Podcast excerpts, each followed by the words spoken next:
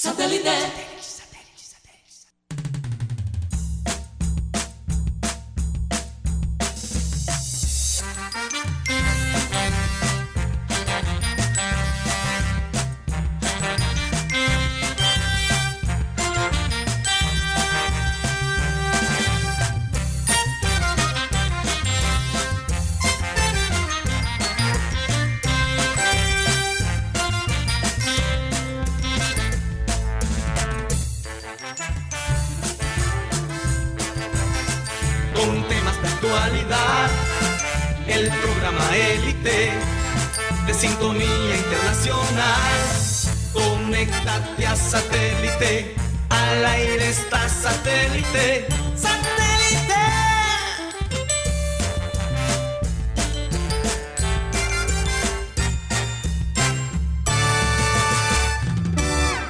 Cómo nos sentimos y con todas estas preocupaciones. Así que esperamos que este programa sea un entretenimiento y un oasis Sí, en medio del caos. en medio del caos, exacto.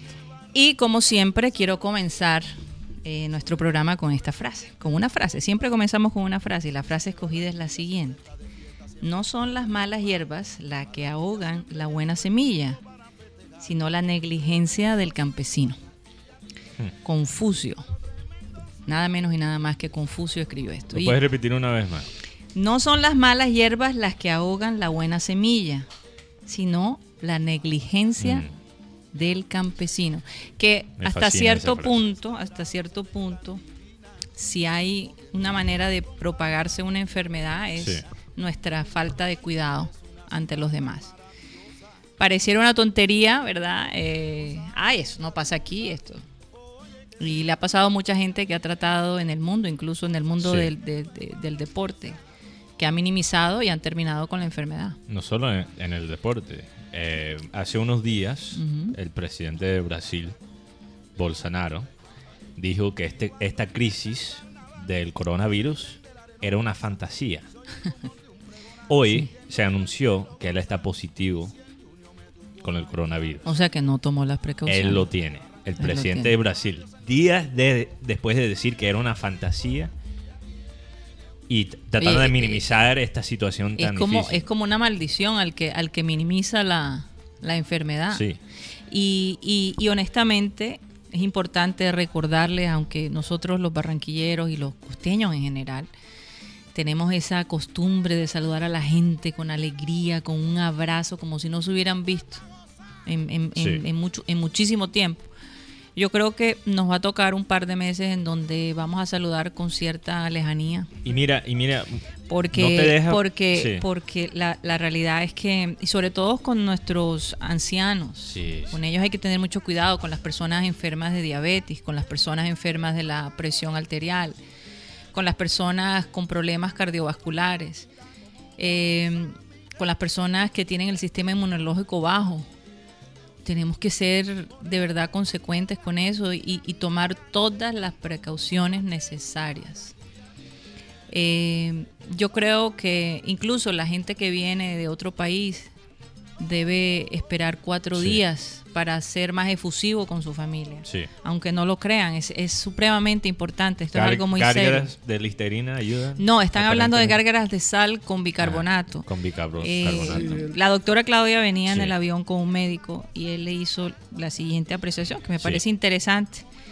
Él dice que es importante siempre que uno sienta esa carraspera en la garganta, ese dolor, pues hacer gárgaras de agua, sal con, de agua con sal y bicarbonato para matar cualquier infección, ¿no? Entonces, eh, pero que él aparentemente está tranquilo porque dice que el coronavirus en climas tan cálidos o, Sí, o digamos de temperaturas altas aparentemente y esto no lo estoy inventando yo lo mencionó un, Sí, médico varios médicos.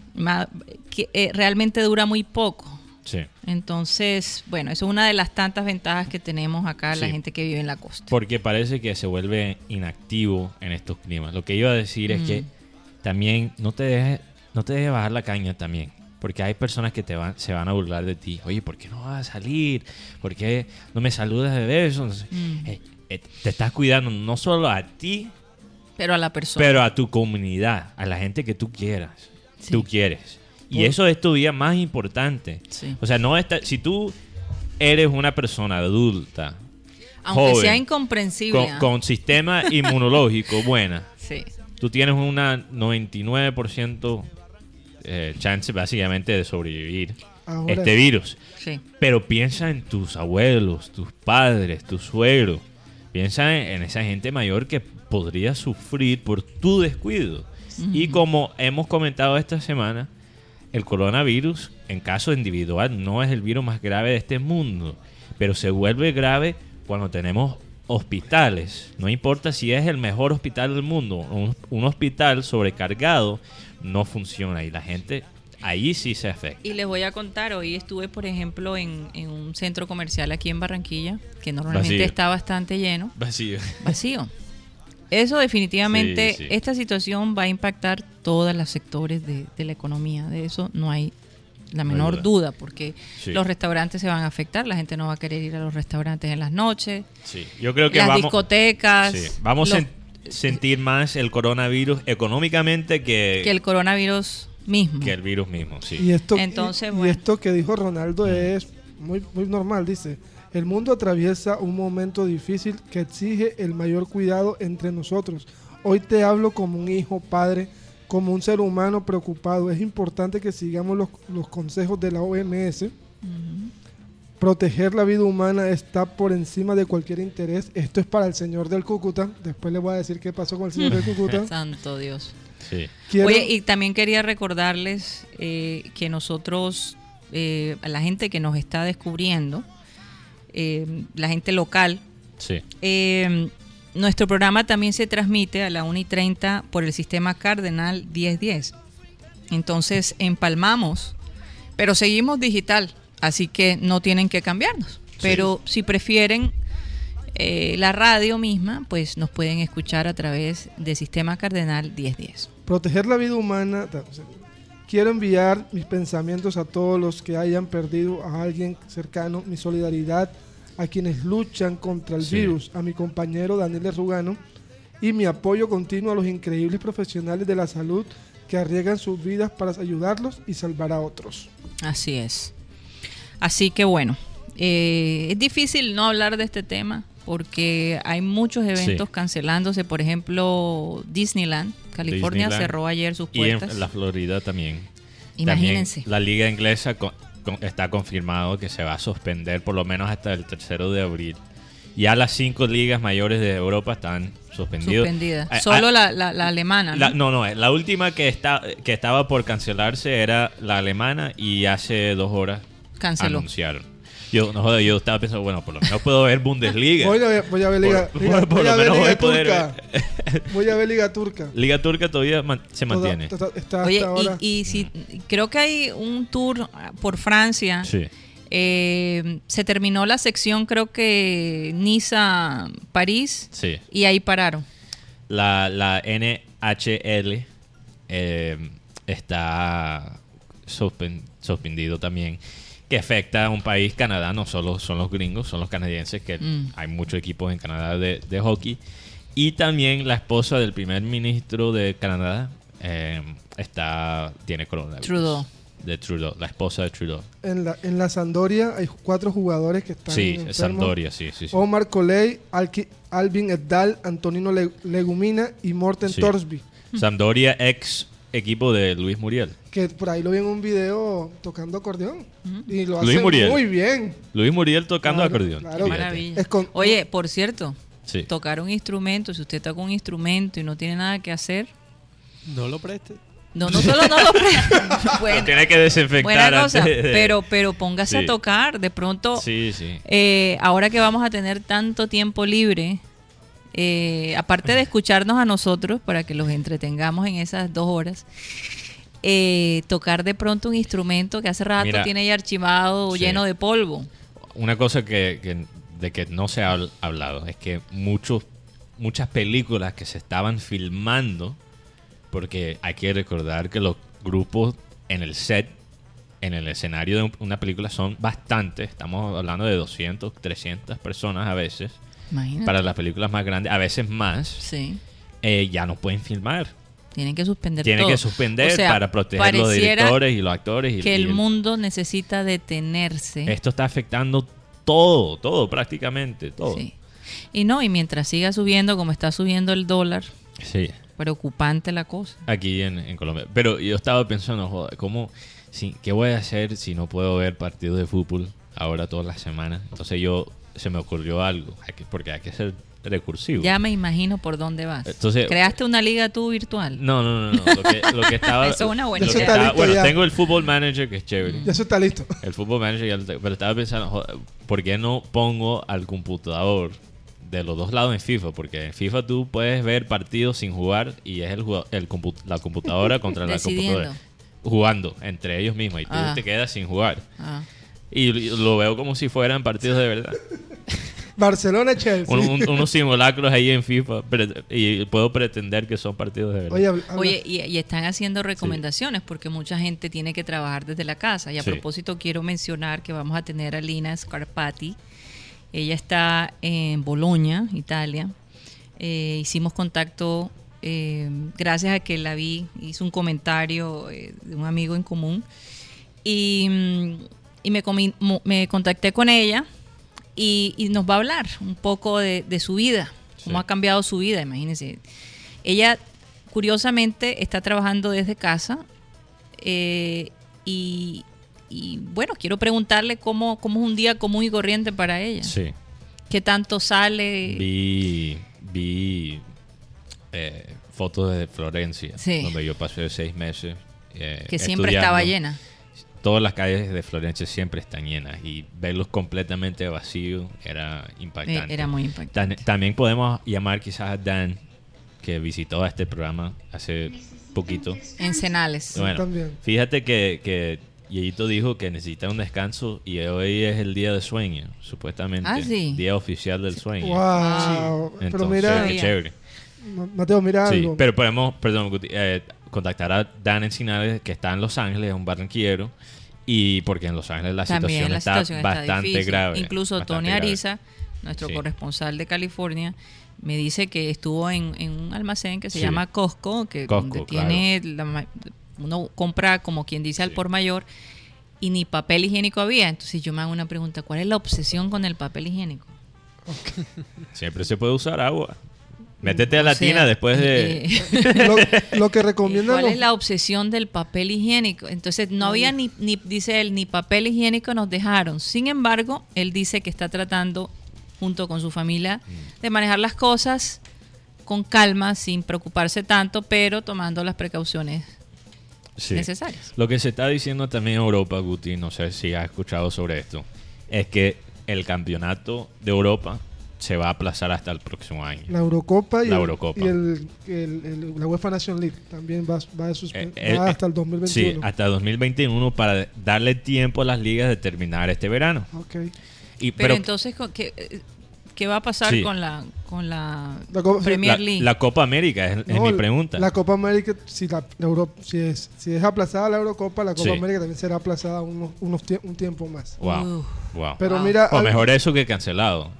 Sí, pero mira Porque algo. imagínate la situación en Colombia teniendo una copa donde viene gente de todas partes No, eh, y eh. muchos países. Brasil está afectado. Hay Ar- casos en Ar- Argentina, Argentina, Claro que sí. Perú, Chile. O sea, todos los países que participan en, en la Copa América casi todos tienen casos. Pero te, yo te digo algo que decía un doctor ahorita mm, con el tema de los tapabocas. Por favor, para que, pa- que acaparen los tapabocas Sí. los enfermos y los cuidadores. Ay, sí. Porque muchas veces los enfermos Sí. no tienen cómo, cómo protegerse. En cambio, eh, eso es algo que, que creo que, Que- estaba hablando ponerse contigo. tapaboca por ponerse eso no define Tapaboca nada. no, no te ayuda a prevenir el virus. Pero si ya lo tienes, te ayuda a, a ayuda, contenerlo. exacto, de limitar cuánto puedes contagiar. Ahora, por otro lado, pienso que las personas que trabajen con comida, por Sí. ejemplo, es importante que ellos que ellos sí Bueno, se tapen sí, la boca eso sí o también. trabajan con niños o trabajen con ancianos. sí.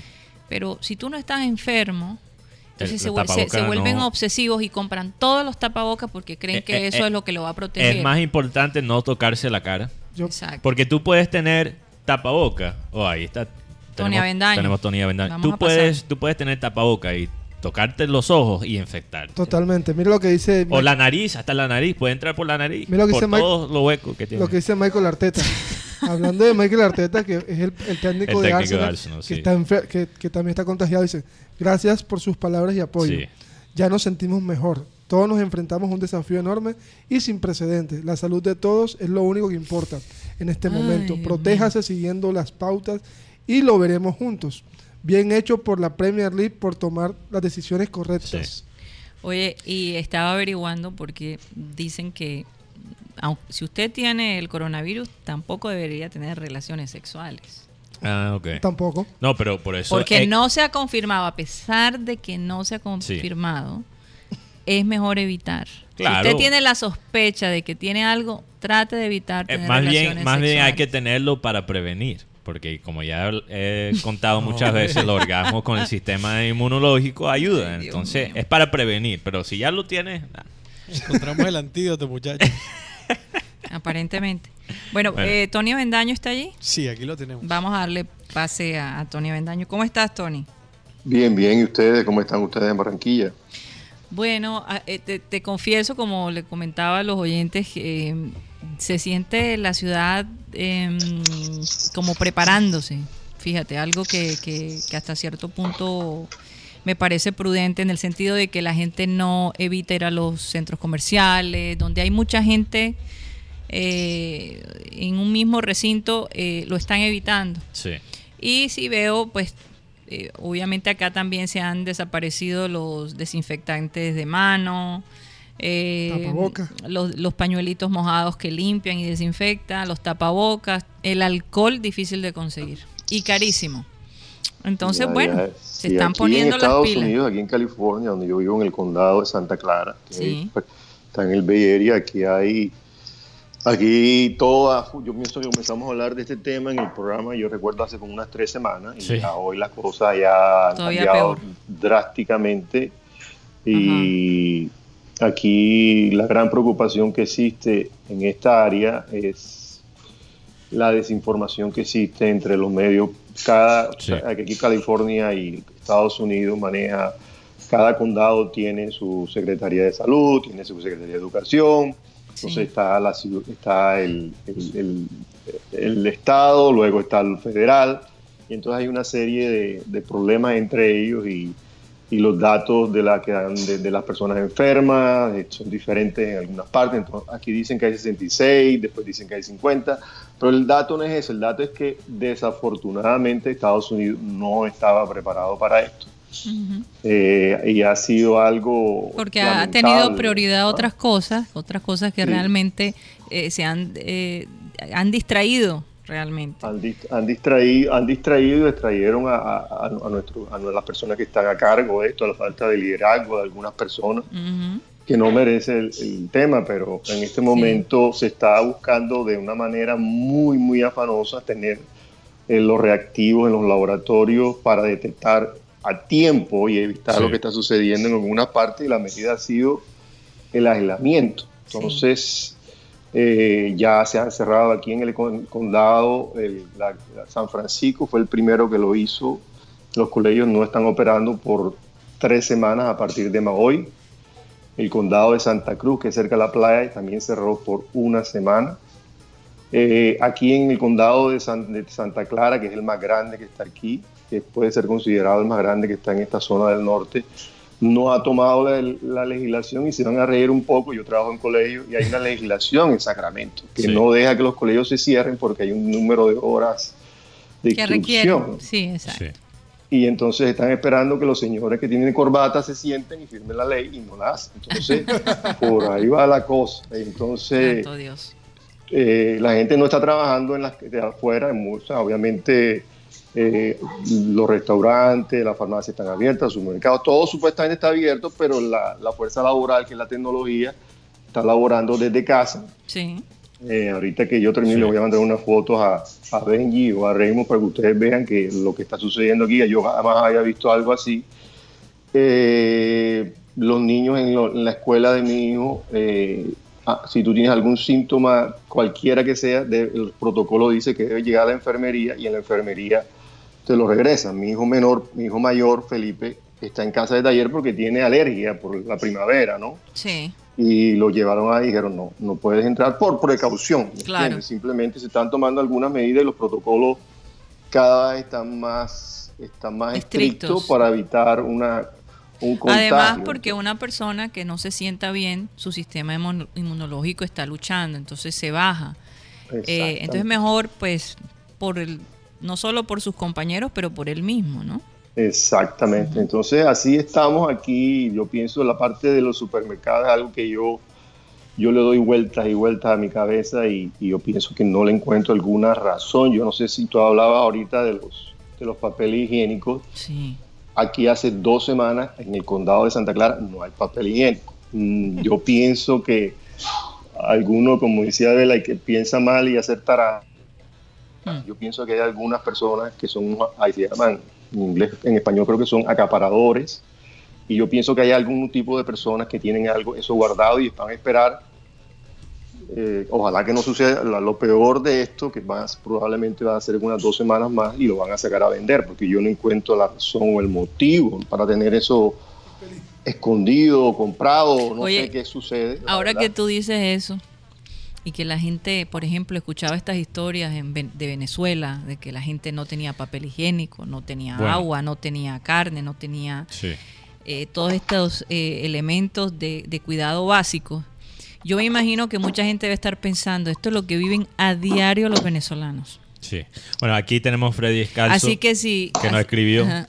Así que si, Sí. si, si hay unas personas que están preparadas para una situación como esa, porque la han vivido toda, es la gente en Venezuela. No, Aquí, y- y- aquí Freddy y- Tony, y- y- un segundo. Dime. Aquí Freddy Scalzo, que nos está escuchando desde Acarigua, dice que eh, todos los las tapabocas, los tapabocas se agotaron en Venezuela y eh, en Acarigua se llenaron los fabricantes. Esto es fin de mundo. Imagínate, si ya las cosas Sí. estaban graves en Venezuela y ahora, ahora se siente como el fin del mundo, debe ser serio. Yo, yo, yo escuché esta semana, yo no, yo no sé si yo compartí con ustedes esto, esta semana veniendo los podcasts que están ahí en el Spotify, Sí. eh, estaba hablando el, el director del departamento de inmunología de la Universidad de John Hopkins, que yo creo que él sabe bastante del tema, Sí. y, y él decía en su, en su, su entrevista, que fue un poco larga, decía que a él le preocupaba primero, obviamente él le echaba un poco la culpa al gobierno, pero después él mismo se rectifica y dice que ya no, no hay nada que hacer, o sea que eso se va a solucionar y que nadie se va, que la humanidad no se va a morir, fue lo primero que abrió la entrevista. Mm.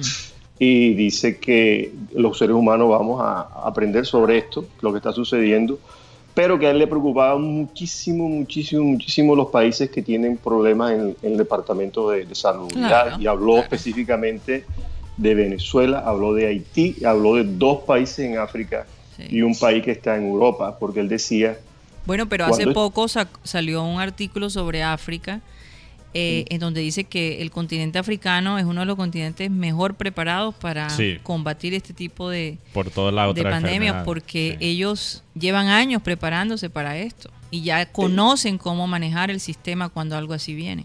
Y- Aquí- Y, entonces él decía en su alocuación, Mateo decía que, que cuando se porque ellos no saben, porque realmente no saben cómo, Sí. cómo, cómo, cómo detectar, porque es nuevo. Entonces él dice, cuando se den cuenta, pueden haber 2.000, 3.000, 4.000, 5.000, y él dice que eso sí es grave y que eh, esos países sí tienen que ayudarlos, mandarles ayuda porque es algo que es complicado. Él decía que él explicó toda la parte científica de, Sí. de- de- de eso y decía que, que es muy difícil, ¿ah? muy difícil para esos países con una calamidad de esta y que, y que de verdad que eso yo- ellos estaban realmente preocupados por esos países, porque él dice que en los Estados Unidos se va a contener, en Europa se va a contener. eh, Fíjate que en- algo nos contaba eh, Benjamín Gutiérrez que ya han llegado médicos expertos que se han vuelto expertos en la materia de Mm. China a Italia para ayudarlos a ellos a, a combatir, no sé si con medicina y una Sí, de hay varias toneladas de medicina y un grupo grande de médicos que estuvieron en, en Wuhan Sí. haciendo el trabajo y bueno, parece que es la primera el primer contingente. Hay que esperar. Oye, Sí, y vuelve China- China, vuelve China Sí. a liderar algo eh, en medio de una crisis fuerte. Sí, eh, es que China básicamente se ha estabilizado, ya está llegando de nuevo a la normalidad. Eh, ya las cosas turísticas en China se están abriendo, eh, ya, o sea, ya todos los negocios se están abriendo de nuevo, las escuelas quizás se van a abrir ya pronto. Entonces, vamos a ver, ahora ellos también, yo creo que ellos, donde ellos sí se equivocaron, eh, fue cuando en la comunicación para la comunidad global. Entonces yo me parece bueno que ellos están ayudando a otros países, pero también pienso que es su deber. Claro, también, moralmente, eh, moralmente. La pregunta es si va a ayudar a Estados Unidos la China. Vamos a ver. Vamos a ver. No, porque la- las cosas la están de Estados. Unidos, no, no está Cyril por ahí, no.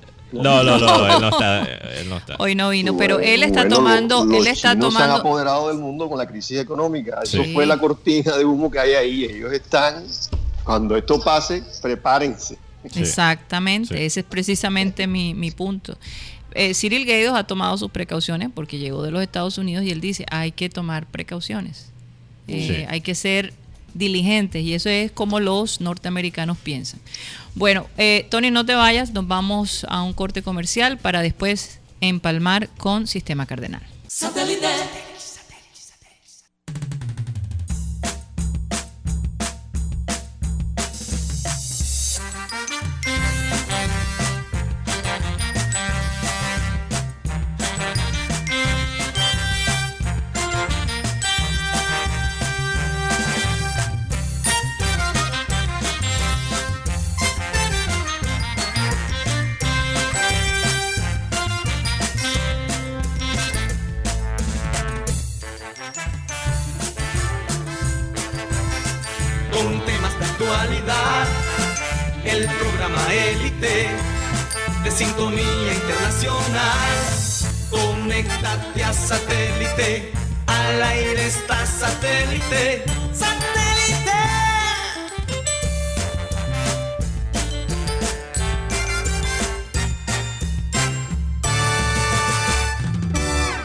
Señoras y señores, bienvenidos nuevamente al programa Satélite.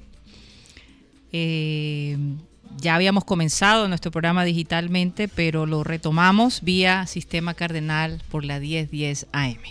Gracias Ismael Fernández por ese pase para gol. Un abrazo para ti.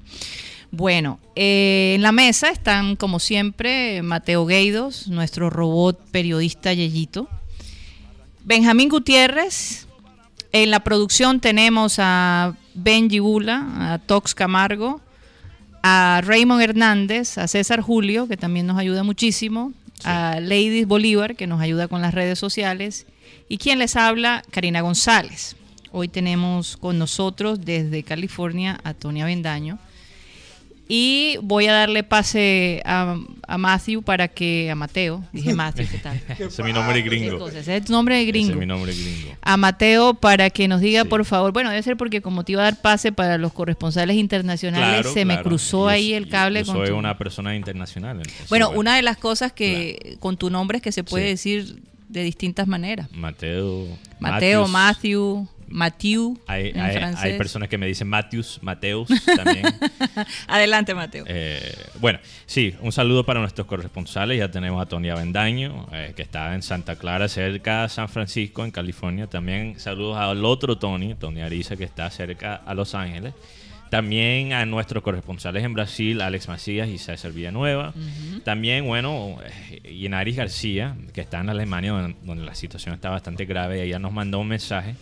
Ella dice, en Alemania cancelaron la liga profesional y la liga inferiores, que ya lo mencionamos en la primera media hora digital. En el club que estoy eh, cerró por un tiempo en Alemania, porque ella es entrenadora en Alemania. En Alemania se ha triplicado el caso en dos días.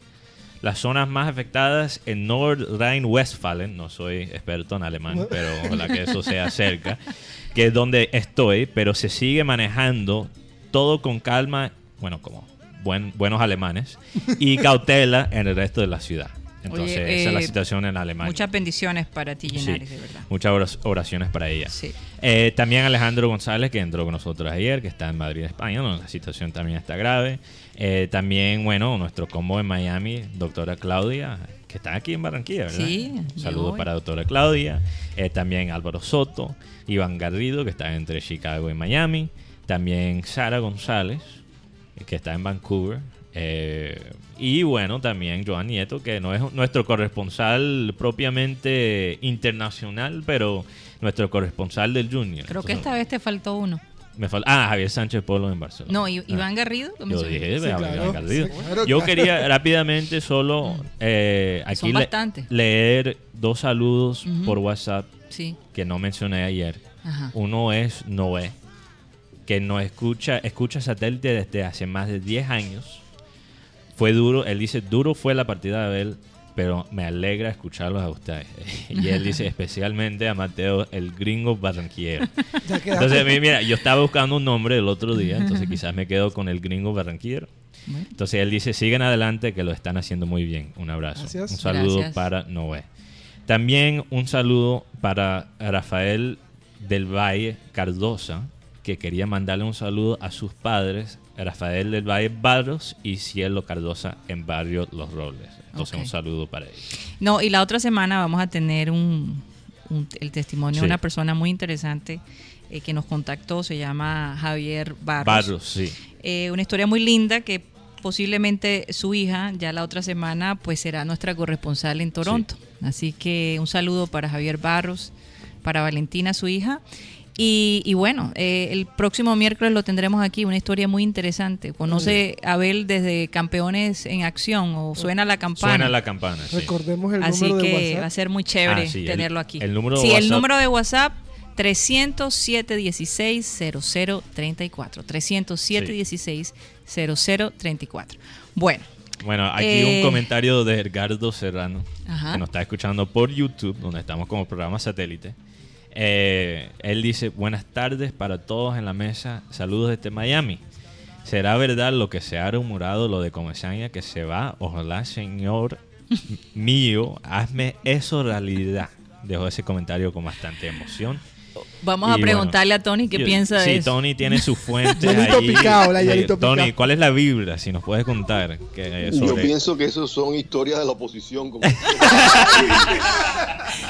Oye, Yo, la es- esa, verdad, pienso, yo esa respuesta tuya sí que me preocupa. Eh, sí, sí, sí, sí. No, no, no, no. No, mentira. Simplemente hay que tener, yo pienso que, yo pienso, no, y nos va a sonar medio arrogante mi parte, medio sentido común. Estamos en la mitad de una Copa Libertadores, en la mitad del campeonato. Bueno, en este momento Ah. estamos en la mitad de nada porque todo está cancelado. Exacto, entonces le van a dar a, ese- a eso iba Karina, está- el- la- la- le hemos dado un, un segundo aire a Julio, entonces Julio puede ahora irse, como dice Lucho Torres, Sí. a uno a, a, a Kilimanjaro, a Santa Marta, toma un aire nuevo, recapacita. Y, O buscar hombre, un nuevo nos demuestra que sí sabe, porque él sí sabe. Yo pienso que sería un tremendo Sí. error en este momento para mí, para Victoria Bendaño, que él se fuera y quedara el equipo ahí porque comenzaría de cero. Yo siento que a Julio siempre le pasan eso, yo pienso que esos cortocircuitos ahí que pasa de algunas cosas, pero nosotros no entrenamos con él, no sabemos si- Claro, si es que Teo le duele, le duele eh, La uña. rodilla, La pierna, una uña, no durmió bien o peleó con la esposa. La verdad es que es muy difícil, uno No, de puede, y eso es lo sabroso, ¿verdad? Que Pero de que, de Pero- que hay que buscar un cambio, hay que buscar un cambio Tony. radical. Sí, sí, y yo pienso que el cambio sí. va a llegar, va a llegar en el Sí. momento que oportuno, donde las cosas yo pienso que estén eh, en el momento que sea. Yo, yo, yo, yo creo que Sí. el final de él, yo lo que no siento es que a veces, y, y- y no soy Juli eh, comesañita, pero yo siento que a veces somos demasiado rigurosos y yo me incluyo porque yo soy así con él. Sí, Y yo pienso que cuando él llegó, el equipo no tenía nada. O sea, y el tipo le entregaba las cosas. Lo que sucedió ayer fue algo, yo pienso, lamentable. Yo lo vi anoche tarde, porque vi una cantidad de Hombre, es que, es que también te digo algo, Tony, hay unas preguntas tan, Mira, mira. Tony, dos cosas, dos tan, cosas. tan, tan, ¿cómo, cómo podríamos eh, Estúpidas, describir? la Sí, verdad, es que- eran estúpidas. Es que, eh, Fuera ¿cuál es el lugar. propósito de ese tipo de Y- preguntas? Y, y el colmo de verdad que ellos después tiran las respuestas de, de Comesaña por las redes, y no voy a nombrar el, el medio, pero tiran las respuestas de Comesaña sin las preguntas. O sea, que me parece cortadas. me parece eso bastante curioso. O sea, ponen al ma- a Comesaña como el malo. Sí, y, y voy a decir algo, Tony. Yo también creo que, bueno, Comesaña, como hemos hablado mucho en este programa, es una persona, un señor bastante supersticioso desde que fue jugador. Eso todo el mundo lo sabe. Y lo que yo creo es que Comesaña, cuando él siente que está perdiendo un poquito el equipo, el, el- el equipo está en un mal momento, siempre pelea con alguien. ¿No te has dado cuenta? Pasó el, el- el año pasado con el técnico de Cali, el equipo mejoró. Y yo creo que él Es- est- está haciendo, y lo ha pasado muchas veces también. Entonces yo creo que él se está, buscó cualquier pelea Pero para meterse y, Una y cosa, impulsar el una equipo. cosa que no me, no me Mm. cabe la menor duda es que va a Sí. ser muy difícil olvidar a Comesaña. no. Sí, no. Y o mira, sea, la historia la- que ese hombre tiene. en el- eh, ¿y, y qué va a es pasar? absurdo. Lo más probable es que vamos a salir de este grupo. Si, si sigue Comesaña como técnico, vamos a salir de este grupo. Quizás hacemos algo en la Sudamericana. Y lo más probable es que ganamos la liga. Después la gente se olvida de este momento difícil. ¿Y qué, qué pasa? Después mantenemos Comesaña y la gente dice, ah, es que Comesaña, Dios. todo estos finales, todo Bueno, estos trofeos. Pero la verdad es que Comesaña sí ha logrado mucho con el equipo. No hay que negar eso.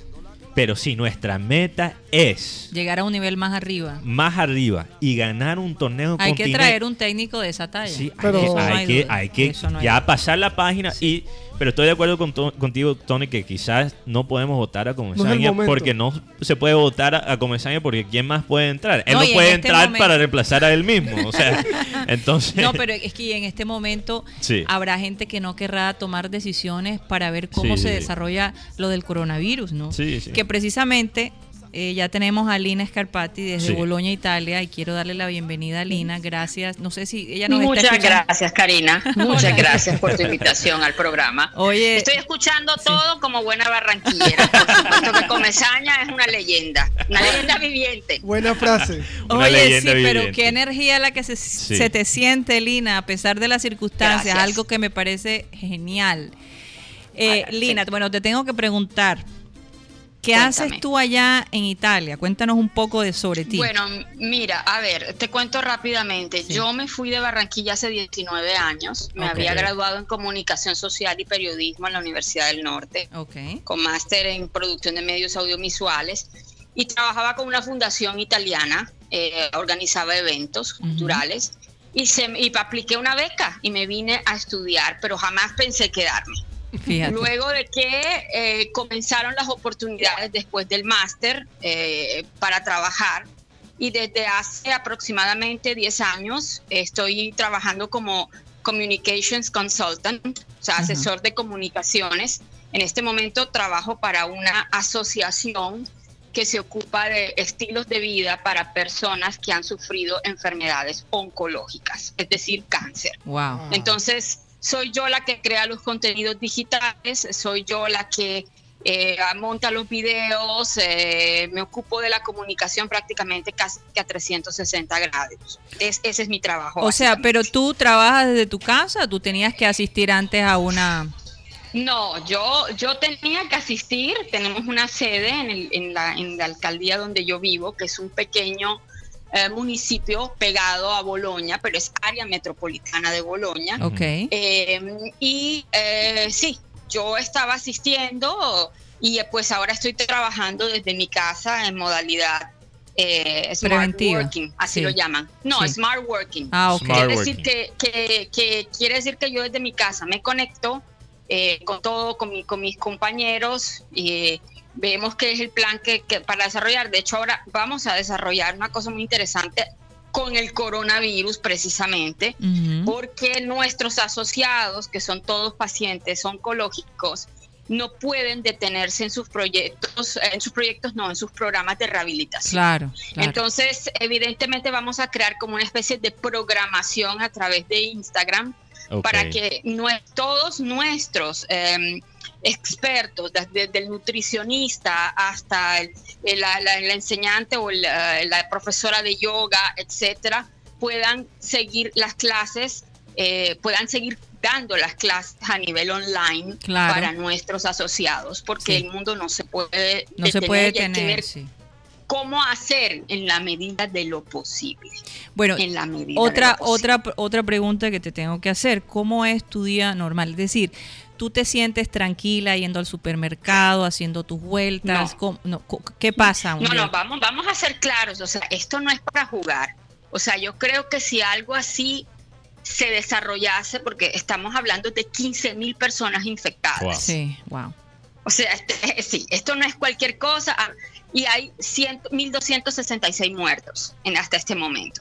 Entonces, a nosotros se nos ha entrenado de una manera muy sintética para hacer pocas cosas al día. Ajá. Es decir, si yo quiero ir a un supermercado, yo puedo ir a un supermercado porque de hecho los supermercados y los em, negocios, eh, como aquí llaman, alimentares, o sea, es decir, los que venden eh, carne, Sí, los eh, los que venden, eh, son lo- es lo que está abierto. Sí. ¿Entiendes? Entonces, la sobrevivencia está garantizada en ese sentido, pero no es que yo llegue y voy a ir con mi hijo, con mi esposo a hacer la, no, a hacer el mercado. No, va una sola persona por familia, una sola, y si encuentran cola en la puerta, tienen que regresar Sí, una hora después. Porque Interesante. estamos hablando no solo de grandes supermercados, sino también Sí. de pequeños supermercados. Claro que hay muchos en. Italia. Hay muchísimos. y hay que evitar las Muchísimos. colas. Eso es lo que no se Hay está que evitar haciendo las colas. en, en los Estados Bravo. Unidos. No se está haciendo eso. Por ejemplo, Pésimo. hay líneas grandes y la gente se puede contagiar esperando Nada más esperando. para la compra, prácticamente. Pero, pero por supuesto, imagínense, la- la- yo, esto fue uno de los puntos que aclaré en el artículo que se publicó en un medio local de Barranquilla. No sé si puedo decir el nombre, pero bueno. Sí. Sí, claro. Eh, en el Heraldo, lo- el, el- el artículo que salió publicado, que lo escribí yo hace dos días, la distancia de seguridad hasta hace tres días era de un metro. Un metro. Pero se supone que toda, no es la distancia de seguridad. La distancia de seguridad en real son cuatro metros y medio. Esa es la distancia real de seguridad. Y eso lo han dicho los epidemiólogos. Lo estoy diciendo yo.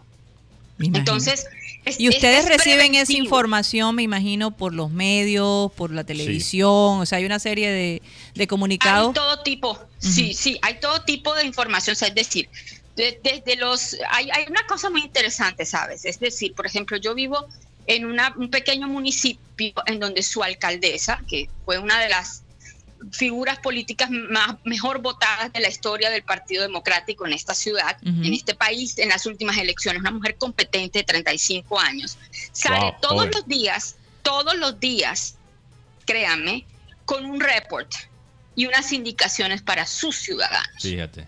Cada post puede tener alrededor de 2.000 o 3.000 likes, porque hay credibilidad en esta persona, pero aparte de ella, nosotros nos alimentamos de noticieros, obviamente, Sí.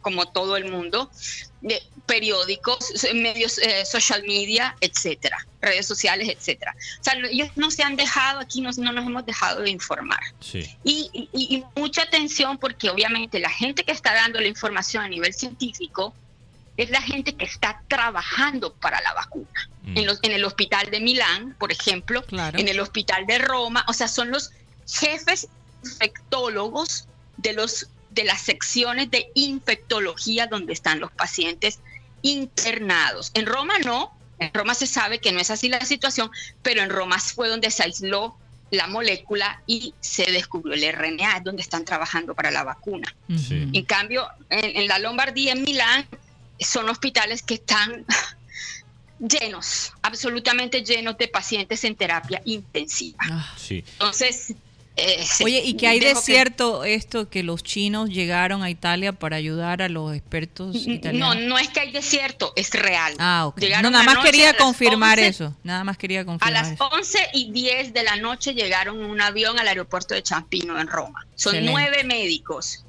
traídos por la Cruz Roja China Ajá. y el gobierno chino para asesorar a sus colegas italianos y traen Fabuloso. 30 toneladas de antivirales. 30. Que no son antivirales tradicionales. Hay una hierba que ya, ya demostró su efectividad en los pacientes con los pacientes chinos. No de, obviamente que se pongan a correr los pacientes ape- apenas le dan la hierba, obviamente no. Pero mejora. No, lo digo porque después la gente Es verdad, es verdad. Hay que aclararlo. hierba, ¿no? No, no, no, no, no, no, no, no. Hay Bueno, que escu- aclararlo. Escuchamos por allí que hay un- una vacuna que está basada en la cannabis. Entonces, bueno. No, eh, no, no, eso hay que hacer claridad. Sí. Esto es una información certera, Sí, sí, una sí. información que no, no- no- miren, eh, hay una cosa importante. Cuando una persona está en cuarentena, que no está evidentemente en una situación grave, porque hay tres tipologías de pacientes, Sí. Sí, es decir, los que pasan el coronavirus en casa, aislados, en cuarentena, sí. esas personas, cualquier cosa que tomen, Dolex, eh, perdón, acetaminofén, etcétera, no sirve de nada. Y, el, y, absolutamente el- de nada. y aquí se dijo, creo que alguien en el gobierno aquí en Colombia dijo que con Dolex y agua estás bien. Ay, qué, ¿Qué? horror. Sí. No, eso se llama desinformación. Desinformación. No solo Información. desinformación, pero también es un acto de, de- ¿cómo se dice? Cuando una persona, eh, se me escapa la palabra. Sí. óyeme. ¿Cómo se dice? Sí, es un acto de, de- de- de- de- de- de ignorancia bien grande. Bien De- grande. de- de irresponsabilidad. Irresponsabilidad. Sí, sí, ni siquiera imagínate el presidente de los Estados Unidos puede manejar la información. Es por de eso, manera Lina, que cuando nosotros, por ejemplo, escuchamos que el Mm. alcalde de acá de Barranquilla dijo que estamos preparados para el coronavirus, yo, a mí me dio risa. Yo dije, pero bueno, y, Pues a mí también. Cuéntanos eh, cómo. eh, ¿cómo, cómo- Sí. cómo están preparando? Y yo se lo Sí. digo de frente, porque es que la gente llega al aeropuerto de aquí de Barranquilla y ni siquiera le miden la temperatura. Y eso es lo mínimo que, se Por puede lo hacer. menos. O sea, Eso aquí la gente. Eso llega. fue lo que nosotros comenzamos a hacer hace un mes, Imagínate. antes de que todo se desbordara. Sí. Éramos el único país en Europa que lo estábamos haciendo. Fíjate. El único. Entonces, yo pienso una cosa, señores. Yo creo que lo fundamental y lo que han descuidado, que no van a estar preparados, es porque nosotros, digámoslo claro, lo dije ya en, el, en otros dos medios y lo repito, no tenemos un sistema de salud Sí. público Sí. somos una, eh, ¿cómo se dice? Agregación de eh, EPS, IPS, Ujú. clínicas, perdonen, ¿cuál es el hospital de Barranquilla? Existió. Yo me acuerdo, yo era una niña y una jovencita, yo vi y también vi el CARI, el CARI ya no existe. Entonces, yo hago una pregunta, si hay una complicación, esa complicación, ¿cómo la van a manejar? O sea, nosotros acabamos de recibir, estamos produciendo aquí en, en la, en la provincia de Boloña o departamento, como dicen ustedes. Sí. Si- hoy para este, para este mes se prevé más o menos 2.000 respiradores artificiales, porque hay gente que está entubada completamente. Los hospitales no tienen abasto para respiradores artificiales.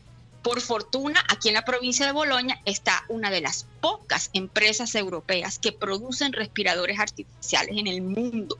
Que es lo que yo decía, Lina. Si Sí. aquí la gente se muere esperando Sí, tener Lina, turno. Lina, imagínate, O sea, yo leí eh, que en Italia, y no sé si me puedes confirmar esto, pero leí que Sí. la gente que tienen infartos y derrames cerebrales ni siquiera pueden recibir tratamiento.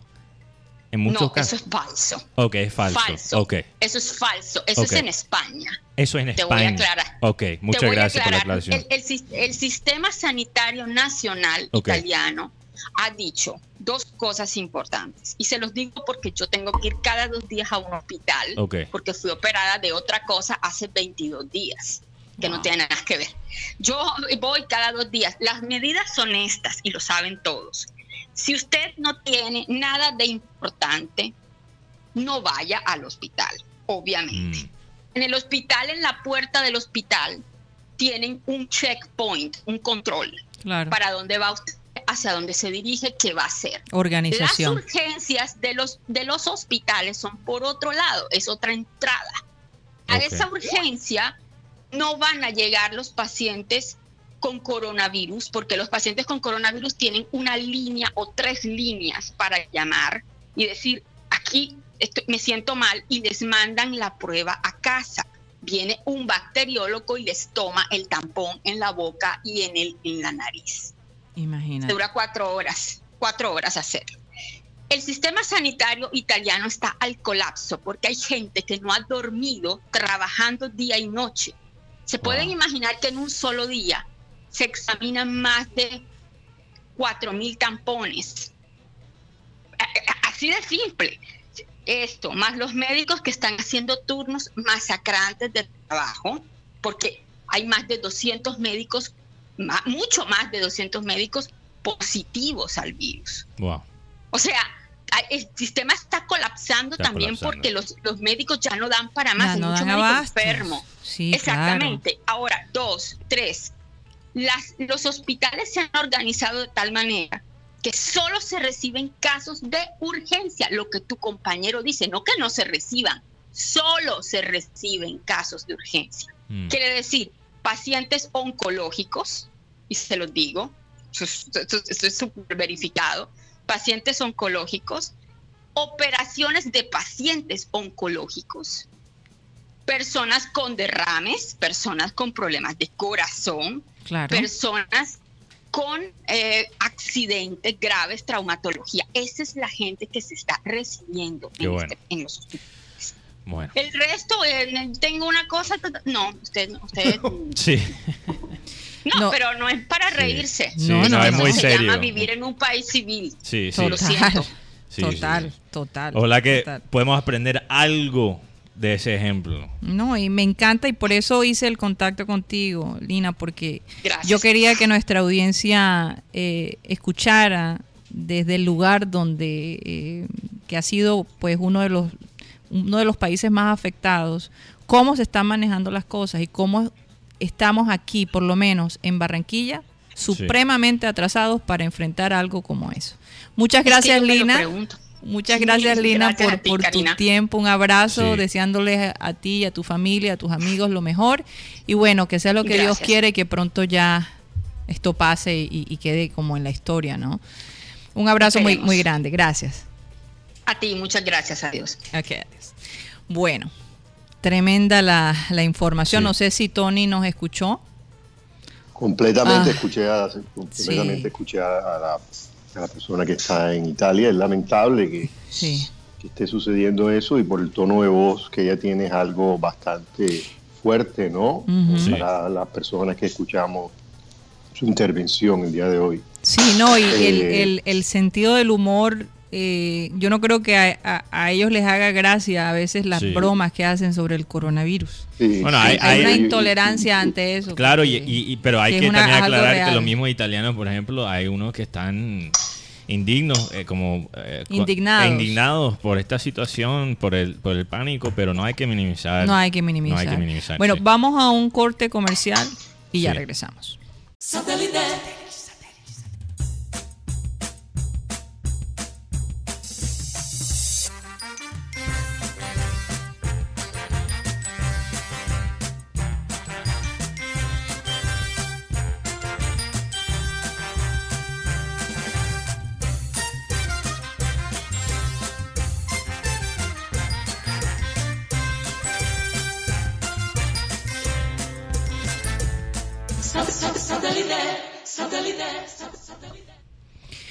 Estamos una vez más de vuelta a satélite.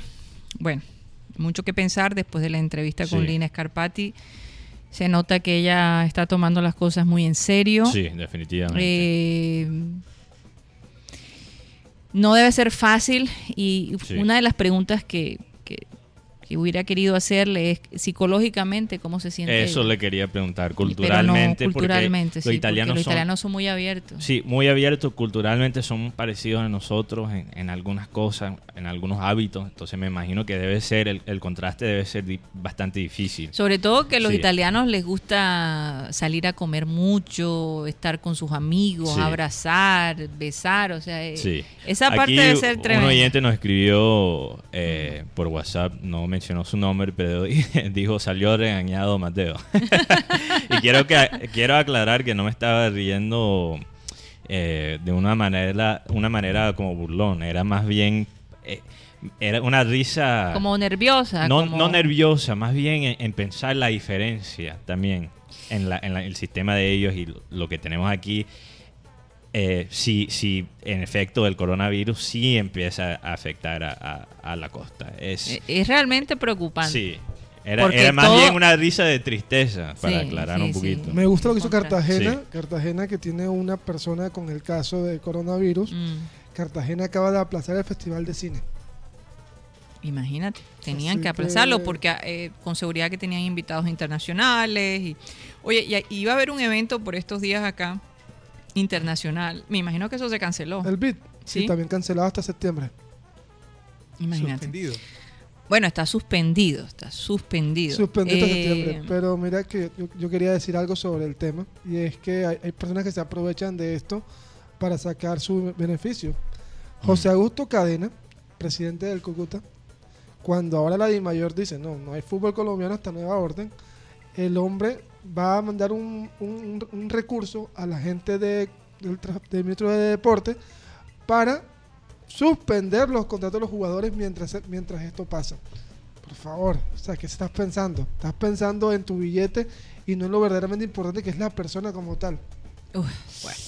Ni hablar. yo- yo- yo tengo, yo, yo tengo algo que decirle a ustedes sobre lo que se están jugando en, en algunos estadios, inclusive en Italia, y que jugó sin público en esta semana, creo, la no sé si estoy mal. Sí, la semana ¿Cómo, pasada. cómo es, sí. cómo es posible si nosotros estamos, si queremos estar en un mundo mejor y queremos tratar de, de tratar de que esto se propague más, porque es algo real, como digo lo, la, la Sí. persona que intervino de Italia, Gina creo que se llama, ¿verdad? Lina, Lina, sí. Lina Li- Scarpati. Lina, ¿cómo es posible que se, que, se, que se proteja al espectador y al profesional, al hombre que suda, que tiene familia? Lo ponen a jugar como en un circo romano. Eso no es posible. Eso Sí. es algo que, que a mí no me cabe en la cabeza porque o todo o alguno, pero no puede ser que estemos en ese juego. La, la Premier League tuvieron ayer que iba a jugar el fin de semana y, lo, y, y, ah, pasaron las entrevistas que no pasaba nada y resulta que hay gente infectada.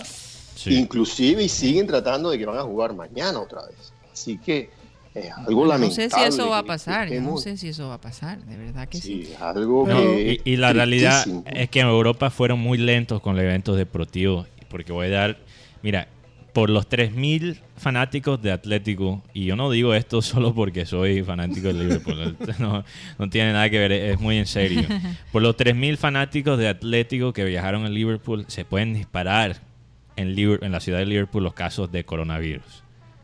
Y no se controló. ¿Por qué no se jugó ese partido sin, sin fanáticos? Es la parte que no... Se, se pueden, no, Mateo, se dispararon, según dijeron. Ya dispararon, ya dispararon, sí, es verdad. Ya dispararon. O sea, Ese es Alejandro González desde Madrid, España. sí. ¿Cómo está Alejandro? Karina, Mateo, toda la mesa, buenas tardes. Cuéntanos cómo Por está aquí la muy cosa bien, ya. en cuarentena estamos, tercer día ya sin salir de casa que, Wow. que nos ha tocado. Eh, de verdad, ya empieza un, poco a entrar la angustia de, de aburrimiento y todo eso, pero, pero bueno, toca acatar las órdenes del gobierno. Esta tarde el, presidente de España declaró estado de alerta, por lo cual eh, con el estado de alerta pueden cerrar Madrid. Decretaron cerrar todos los negocios, solo queda abierta en las farmacias y los supermercados y bueno, abasteciéndose. La gente mira hasta en los estancos, los estancos son los que venden los cigarrillos, habían colas, colas de más de 100 personas para abastecerse de cigarros, tú sabes que aquí pues la gente suele fumar, y colas de hasta más de 100 personas para abastecerse, porque es que de verdad fue decretado que todos los negocios debían cerrar. Ay, Dios mío.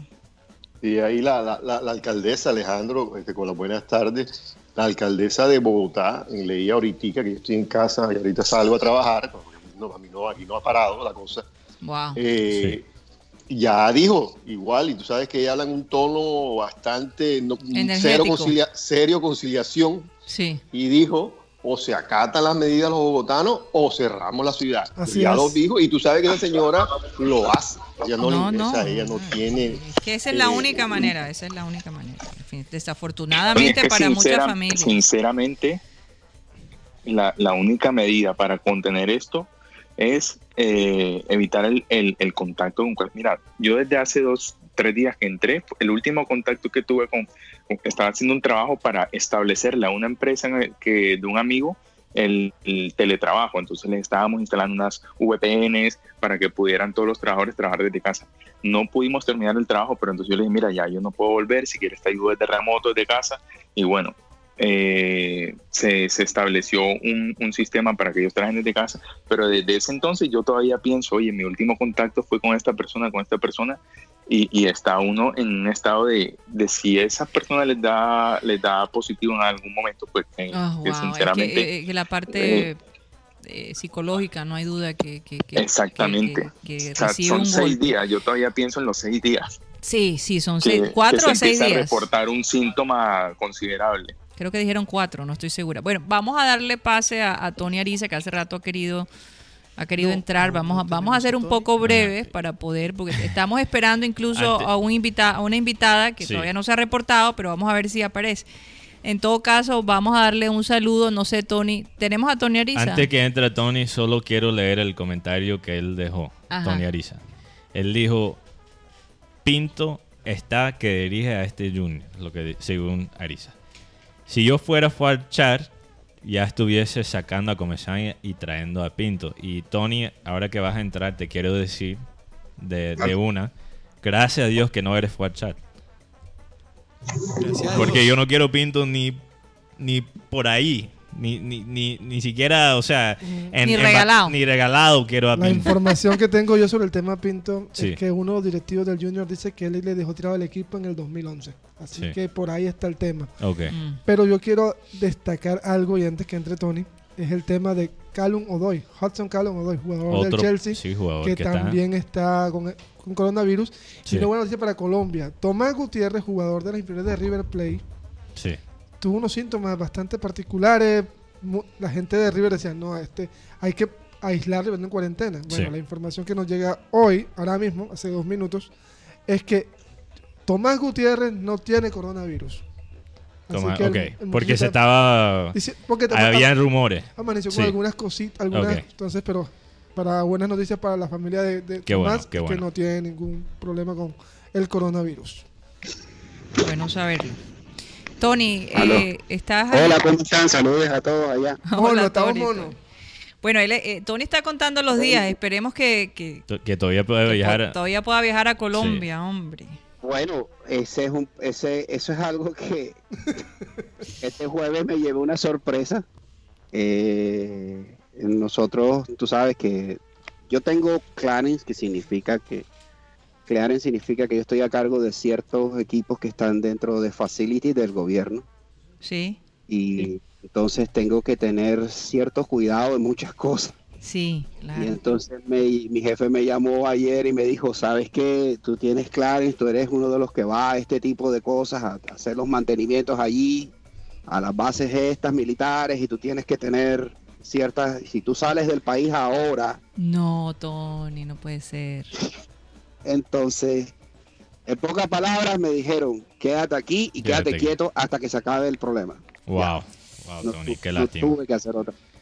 Qué Bueno, cosa, ya a la aerolínea, la aerolínea me dijo, no te preocupes, no te vamos a cobrar eh, restricción por siete meses, ni ningún tipo Las de aerolíneas penalidad, ahora pues, son nuestras mejores amigas. Antes eran unas verdaderas pesadillas y ahora, ahora ¿cómo no. ha cambiado los tiempos en Porque el tiempo del coronavirus? Van a necesitar. eh, bueno, van a necesitar. Bueno. no, a nosotros cuando ya se recu- recuperan de, de este virus. No, incluso Sí. están, están diciendo que van a, a quitar impuestos y van a, bueno, van a haber una Sí. serie de beneficios. No, la campaña de marketing. Está- ¿Cómo viajar? Están dando ciertos beneficios y están dando, no, bueno, se escuchó que van a inyectarle cuántos trillones de dólares al sistema financiero porque la cosa está dura. Está muy dura, sí. Uno- Está dura en todas partes, la Uno de, verdad. uno de los países que se había dicho que no, Miren, no había el coronavirus. Tony, Ayer, per- perdón Guti, ayer fui con mi esposa a comprar ciertas cosas que necesitamos para la casa. A Costco. Sí, eso lo No contaba yo hoy, que tú me lo habías comentado y no había ni papel higiénico, que es que nos seguimos preguntando, Ni bueno, ¿y pero ¿por, qué el papel higiénico? ¿Cuál es la obsesión con el papel higiénico? No sé. Bueno, que Hay que la usar Exijo bidet. una explicación. Como Eso decía Condorito. dice, que por, Mm. ¿por qué el papel higiénico ha desaparecido? ¿Qué acaso el virus provoca diarrea o Sí, qué? esa parte no la entiendo, Eh, sí, de verdad ah, que Tony, no. Tony, eso sí es uno de los síntomas. Diarrea sí es uno de Bueno, los eso sí es síntomas. verdad, eso sí de es lo verdad. que leído. DirecTV. Entonces, Entonces, creo que por eso. Ah, bueno, debe ser por eso, porque los, los asiáticos son los que más han, los ves tú en los supermercados comprando Sí. todo, wow. todo. Ellos son los que más están en pánico. Yo Mm. fui al de dos Costco, el de la Aura, que es cerca de y la otra Creo que estamos perdiendo que a Tony un poquito. Sí. eran dos asiáticos. La gran mayoría eran asiáticos. Oye, Tony, nos llega, nos, Sí. bueno, le- les comento a las personas eh, internacionales, a nuestros corresponsales internacionales, nos llegó nuestra visita. Tenemos aquí a Juliet Márquez, cantante vallenata, bienvenida. ¿Cómo estás? Muy bien, gracias. vallenato. Sí, eh, Juliet, bueno, la conexión con Juliet es gracias a Ginaris García, nuestra corresponsal, fíjate, desde Alemania, nos Sí. habló muchísimo de Juliet, del trabajo que ella viene desempeñando eh, su carrera artística como cantante vallenata, que imagino eh, bastante difícil el mercado, ¿no? Para la mujer. Cuéntanos un poquito tu historia, porque tú dices que tú cantas desde que estás en la cuna. Ah, sí, algo así. Wow. Bueno, nada, primero que todo, feliz de la oportunidad de poder estar con ustedes acá en el programa. A mi amiga Ginaris, un saludo por allá, mucho tapabocas. Sí, sí. Nos contó Eh, que las cosas están bastante están Sí, difíciles. complicadas. han triplado, tripleado. No, creo. Triplicado. triplicado. Triplicado, perdón, triplicado los casos en Alemania. Sí, Así sí. es. Este, bueno, no, eh, sí, em- canto desde los ocho años. Empecé en una iglesia. Wow. Creo que como el, el 80% de los músicos, Ajá. la oportunidad se nos da en una iglesia. Y, eh, Y ahí tú- salen buenos músicos. así Sí, es, salen total. de los Whitney mejores. Houston cantaba en la iglesia. Imagínate. Imagínate. Entonces, luego cuando terminé mi, mi, mi secundaria, fui a la universidad y estudié música eh, como profesión en la Universidad del Atlántico y luego en la Universidad Reformada. Y pues ya obviamente en ese transcurrir de los años uno va adquiriendo la experiencia para trabajar en... Entonces yo pasé de la balada, del pop, hasta llegar a un género que es muy... Bueno, de pronto suena fuerte, pero, pero lo es. Es un, es un género muy, muy machista. Sí, ya es un género muy cerrado y que ahora, de hace unos añitos para acá, es que realmente se está aceptando y se está aplaudiendo y se está apoyando y aún así no mucho. Sí. Y ahí ha- Fíjate. nos ha costado, nos ha costado. Yo aprovecho para decir que no solamente tienen en esta mesa una intérprete de la música vallenata como cantante, sino que mi hermana es baterista de un artista muy sonado a nivel nacional que es Rafa Pérez. Entonces Ah, aprovecho bueno. para Wow. que sepa que también otra, otra Oye, todo en la familia, ¿no? Así es. Eso es. Otro vivo mejor. ejemplo de que el vallenato de las mujeres poquito a poco, con buen trabajo, nos estamos ganando un, un puesto. Bueno, ¿cuál ha sido el mayor obstáculo? Porque talento hay en, en las mujeres para cantar el vallenato, pero en tu experiencia, ¿cuál ha sido el mayor obstáculo? Son varios, son ¿O varios. cuáles han sido? bien? Exactamente. Todo, todo en esta vida la- nos han vendido que es visual. Todo es visual. En mi caso, muchas veces mi físico ha sido un obstáculo, porque yo soy gruesecita. Ya. Entonces, es lo que yo digo, bueno, ¿esto es algo de modelaje o es de talento? Exacto. Porque la ¿qué voz se tiene. Entonces, a- a- eso es un obstáculo o una dificultad, por decirlo así. Dos, eh, el poco apoyo que hay de soy un artista, entonces como tú eres nueva o estás empezando, tienes, estás arrancando como solista, ven, vamos a darte el apoyo, sino que normalmente las oportunidades son para los que ya Ya están ahí. Ya es como que, no, pero es que si te voy a llevar a ti, voy a llevar a X persona que ya está Pero, pegado, pero pues oye, llevo a la que está falta pegado. de memoria, ¿no? Como si ellos hubieran. No, empezado. también tienes que tener padrino, tienes que tener Padrino. un padrino en ese tipo de carrera. Yo Así tengo es. una, una, una hijada que es acordeonista. Fíjate. no tiene padrino, Bueno, yo no estoy buscando padrino por si algo. este, eso es algo también. Entonces, mira, a- este es un camino muy largo Sí. en el que uno tiene que preocuparse por conseguir una canción que pegue, Sí. por una canción que guste, por grabarla que no es económico. Y sin patrocinio te podrás imaginar el sacrificio que tiene que hacer uno para hacerlo. Tremendo. Eh, entonces, Ahora te toca viajar muchísimo, ¿no? sí, bueno, en mi caso yo estoy como solista, como Juliet Márquez, Ajá. pero eh, paralelo a eso, soy corista de un hijo de Diomedes. Ok. ¿ya? De Luis Ángel Díaz. Entonces, con él me toca viajar bastante, estamos siempre... Y él te da a chance a ti para que cantes de vez en cuando en sus En conciertos. sus conciertos, sí, claro. Él me da la oportunidad. Hay una canción en específico que se llama Cancelada de mi vida, en la que él hace, por decirlo así, un show conmigo. Él canta la primera parte y luego se acerca a mí, me abraza y cantamos juntos Qué Ay, chévere. qué maravilla. el resto de, de la canción. Entonces sí es una oportunidad eh, que con él estoy recibiendo para que su público me conozca. Y ese son el tipo de oportunidades porque yo no te voy a decir que uno lo que quiere es que le regalen las cosas. Sí, porque yo no quiero, ay, mira, aquí hay 50 millones, opérate. O aquí hay, no, no, porque yo realmente eh, ya una vez, bueno, lo que pasa es que aquí hablando de todo un poco, yo fui deportista también. Ok.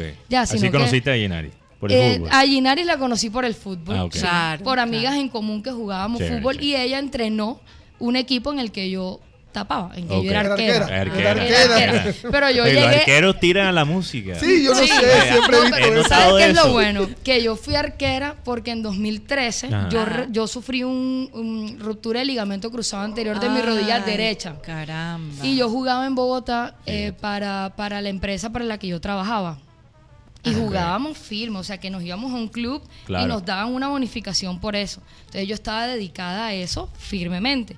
Y en, una, en un entrenamiento, una cuestión que teníamos en un receso, me lesioné. Wow. Y ahí hiciste, hiciste el cambio a la música. Entonces, ahí, no, no, yo la música nunca la he abandonado. bueno, eso quizás ha, sido, como eso tu ha, ido, enfoque. eso ha ido creciendo Sí. paralelo. Paralelo. Oh, Entonces, más paralelo, bien el fútbol yo dije, ah, bueno, obviamente después de mi recuperación y tal, seguí jugando, Sí. pero no, ya no era lo, lo mismo. mismo. Yo, yo pasé de estar en una eh, talla normal para jugar fútbol porque me deprimí muchísimo Claro, porque claro, yo estaba en un proceso muy chévere y fueron seis meses Sí. acostada en una cama comiendo yo no joda esta vaina no sé qué, no sé qué. entonces son cosas en las que Claro. uno dice bueno lo dejé y dije definitivamente yo El fútbol no. el fútbol no, de hecho cambié hasta amistades, me alejé de mis amigas, porque no es chévere que vamos a verte jugar y sí, uno ahí con ganas de entrar y, y no puede, o No sea, puede. no puede hacerlo. Oye, algo que te tengo que preguntar, porque estamos en la época del coronavirus, ¿no? Sí. La- eh, el año del coronavirus. Eh, ¿Cómo te ha afectado a ti esta situación del coronavirus en, en- en- en las tocadas? Sí, los conciertos me Los imagino que se conciertos. están cancelando. Mira, sí, eso. Sí. En eso me ha afectado grandemente porque, bueno, eh, por, por política o por lo que dijo el presidente, tienen que cancelarse los eventos donde hayan eh, 500 personas en adelante. Y normalmente en un concierto no hay 20 personas, no hay 100 personas, no hay 200 personas. O sea, es Hay más de 500. más, Más de de 500 Claro. personas. Sí. Entonces que se haya cancelado o se haya aplazado el Festival Vallenato, eso es Claro. pérdida para nosotros que vivimos de la industria. Claro. Eh, eh, Francisco el Hombre, que es otro festival que se realiza en Rihuacha, en Aguajira, también fue cancelado. Entonces son múltiples cositas que se han ido cancelando, pero por lo menos el domingo tengo un compromiso. Es una fiesta privada. Van a haber menos de 50, de 500 personas. Ah, bueno. Entonces ya eso Entonces hay una manera de, hay una de manera, compensar. pero no es lo ideal. Oye, porque Pero Antes- gracias a Dios, antes- gracias a Dios que hay las redes que por lo menos puedes tocar, Sí. hacer ¿Qué videos. que estás con nosotros, Así que somos es. un programa digital también. Antes de que, per- de que ya nuestra hora en, en Sistema Cardenal Sí. se vaya, pues nosotros seguimos digitalmente, así que te puedes quedar con nosotros si es posible. Eh, nos gustaría que tocaras algo que en donde tú te sientas orgullosa, porque además sé que tú escribes tu música. Así Sí. es. Que eso es algo que, que, que, que es u- que también es importante. Así que vamos a deleitar a, a la gente también del Sistema Cardenal con música. Claro. Eh, Satélite ha sido un programa que se ha destacado por, por darle la oportunidad a todos los músicos. De verdad, nosotros por aquí ya han pasado varios. Cuando mi padre eh, formaba parte de, era el director de este programa, pues se puede imaginar la cantidad de gente que pasó por, por más de 30 años. Alex Campos pasó por acá. Sí, Recuerdo No entonces empieza la lista porque es larga. es Guti. bastante larga. Entonces, vamos a deleitar a, a los oyentes con una canción tuya, con tu hermana. Va. Así que bueno, adelante. Va con mi sencillo que se llama Tan Natural.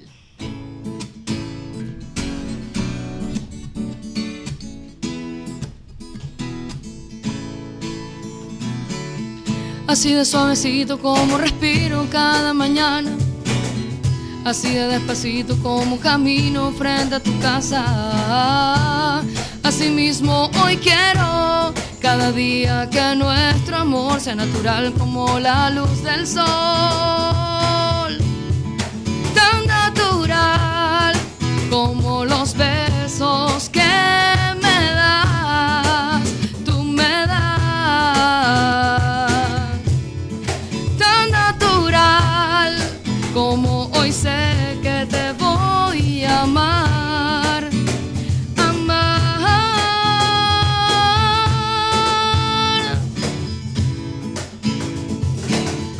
Tal vez tú no comprendas cuánto yo te amo y sí. Tal vez sea necesario recordártelo hasta el fin. Pero así te quiero aquí.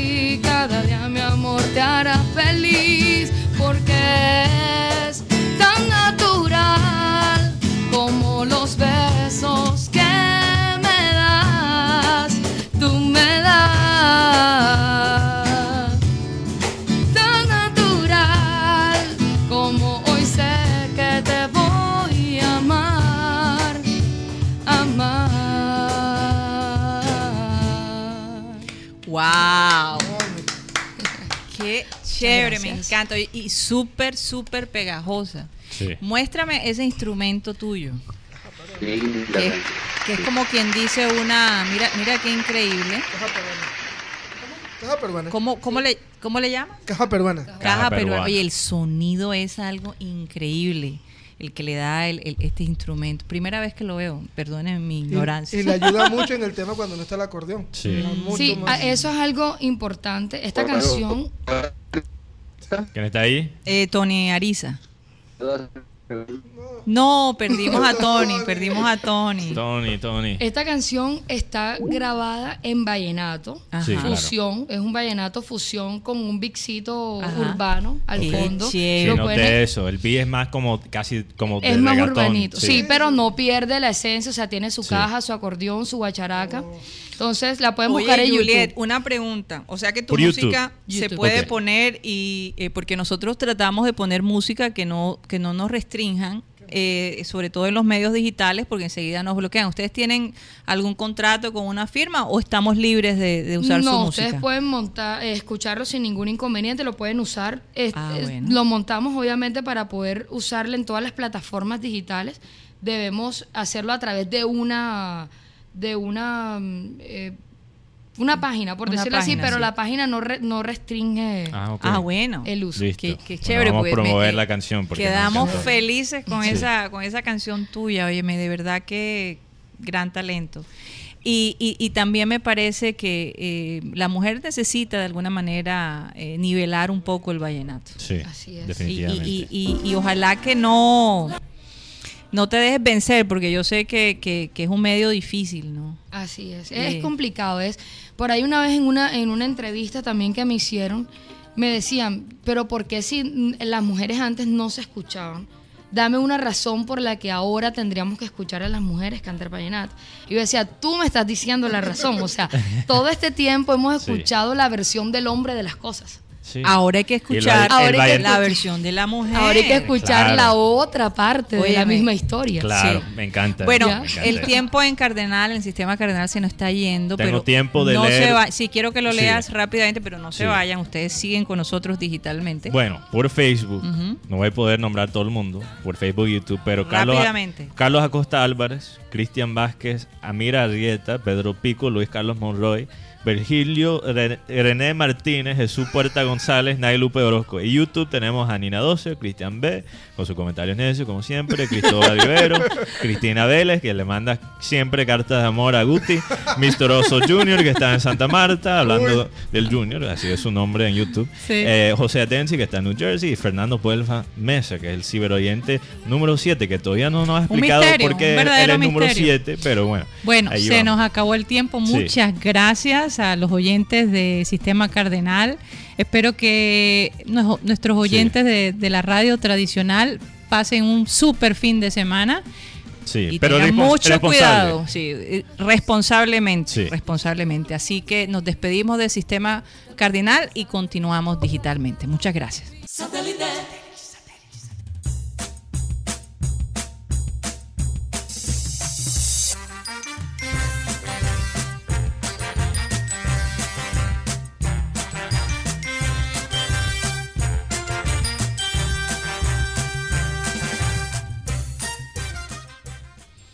Bueno, y continuamos digitalmente, como les comentaba, cuando estábamos en el sistema, eh, empatados con el sistema cardenal.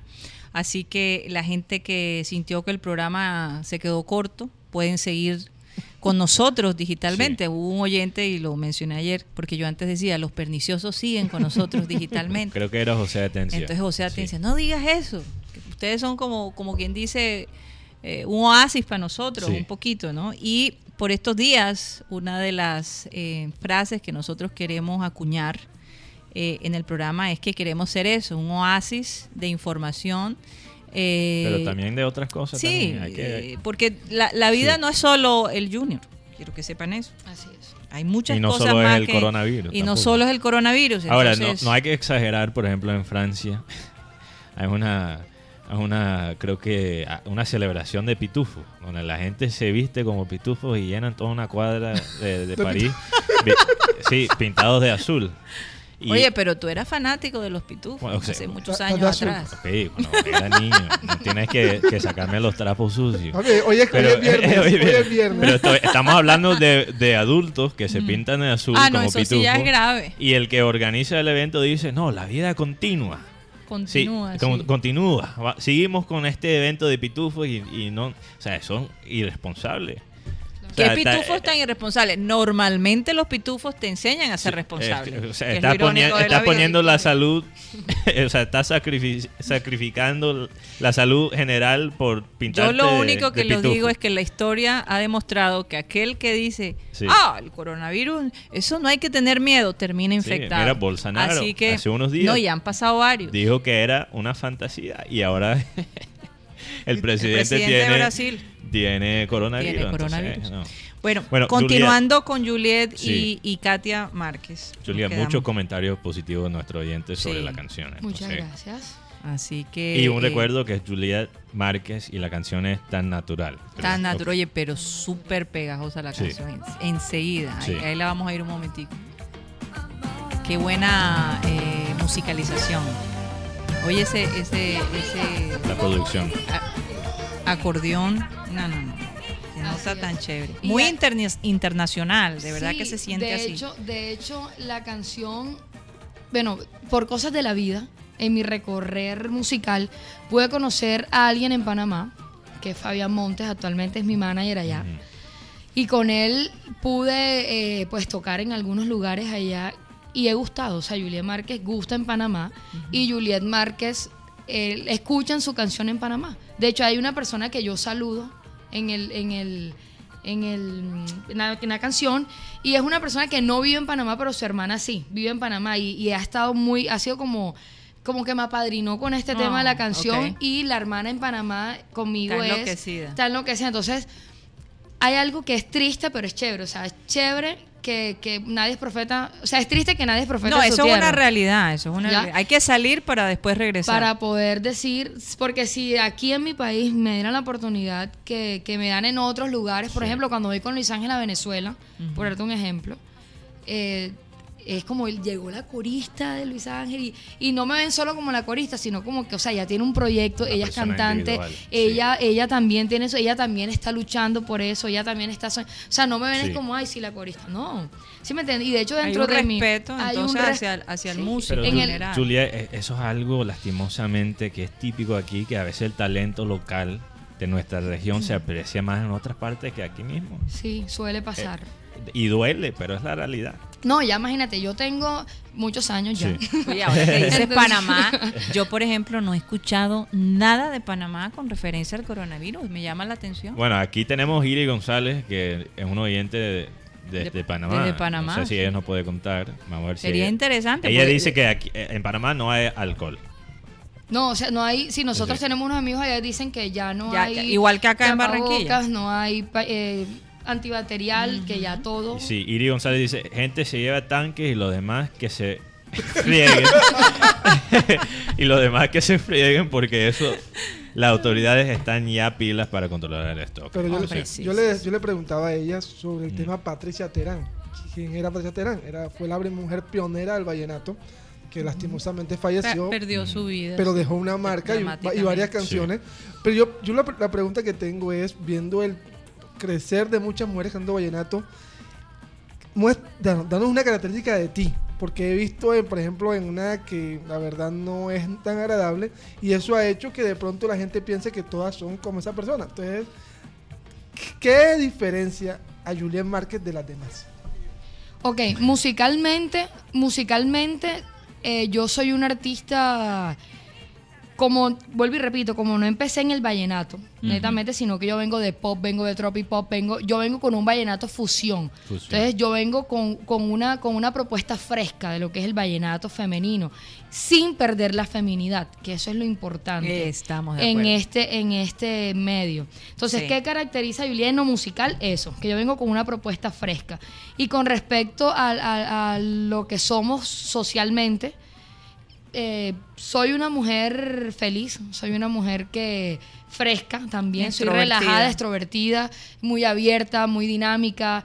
Entonces vengo es eso, yo trato, yo siempre he pensado que como eh, personas públicas debemos dar un buen ejemplo Sí. sin dejar de lado que somos humanos y que eso Cometemos errores. cometemos errores ya 100%. entonces entonces de pronto como me decía mi mamá y mi abuelita cuando yo era niña imita lo bueno desecha lo malo Sí. tomar las cosas que son Tú positivas tienes tus principios, exactamente mis valores tus valores. inculcados en mi casa desde muy niña y que eso no se puede perder. De hecho, yo puedo decir con toda la certeza del caso que si a hoy no estoy pegada y no soy famosa, es porque he tenido esos principios muy ceñidos Ok. en mi, en mi, en mi proceso.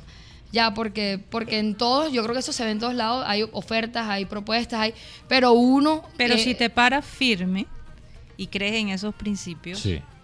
y te ganas el respeto, Así es. esa misma gente que en algún momento te propuso cosas indebidas, Así es.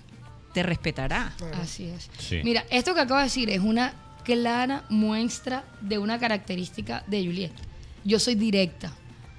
Yo soy sincera. O sea, yo creo que eso es algo realmente importante para mí. La sinceridad y, y no dejar como que a tu imaginación nada, sino, hey, esto es así. Sí. Las Y cuentas claras claras, y el chocolate espeso. Así es. Muy Vamos bien. con Katia Martínez. Márquez. Márquez. Martínez. Katia Es- mi hermana, es mi hermana. Claro, Sí. Katia El mismo Márquez. apellido, por perdón, Dios. perdón, perdón. Se me cruzaron los cables. se me su- Katia Márquez. Hay una noticia aquí de última hora en los Estados Unidos. ¿Ustedes me están escuchando? Sí, Sí, sí, sí, sí, claro. sí. El presidente de los Estados Unidos Ay, acaba de hacer una delegación presidencial y acaba de declarar de emergencia nacional el país completamente, todos los estados a partir Sí. de este momento. Eh, así que van a tomar algunas medidas drásticas. Aquí en California eh, acabo de recibir una llamada mientras conducía del director, han cerrado las escuelas por tres semanas a partir de este momento. Así que la cosa ya se tomaron los correctivos que la gente estaba esperando y, y ahí está hablando en este momento. Ahí les dejo la noticia. Santo Dios. Sí. Y Gracias, para aclarar, este es el mismo presidente que hace una semana dijo que este virus es algo medio inventado eh, por, Por los- políticos para criticarlo a él. Entonces, fíjate lo que es la vida. Bueno, seguimos. Eh, eso va a complicar las, las cosas para las personas que, que viajaron a Colombia. Sí. Posiblemente no van a poder regresar hasta que se abran las fronteras de nuevo. Sí, bueno, Unidos. por lo menos vamos a tener la doctora Claudia por un buen rato, parece que. Santo Dios. Yo creo que sí. Bueno, Sí. Katia Márquez. Todo con los chocolates. Algo que tú decías aquí, algo que tú decías aquí, oye, que no se rían, que Es culpa de Raymond por Las los cosas son chocolates. serias. Hoy Sí. es viernes. Eh, bueno, sí, es verdad. Hoy es viernes y hay que reírse para poder tomar impulso. Porque de verdad que si uno vive con lo con el ceño fruncido todo el tiempo, eh, te- primero te arrugas y segundo no, no, es, no es bien, no, no está bien para tu salud. Pero ríense con precaución. Eh, Katia, cuéntanos cómo es, porque del lado de tu hermana, ella canta, pero tú eres eh, músico. Tú eres percusionista de, de- de Rafa Pérez. Y tú me decías que muy pocas mujeres son forman parte de- del staff de músicos, ¿no? Que él tal vez podría ser el único que tiene dos mujeres como, como Instrumentistas. instrumentistas. Cuéntanos un poco cuál es tu experiencia.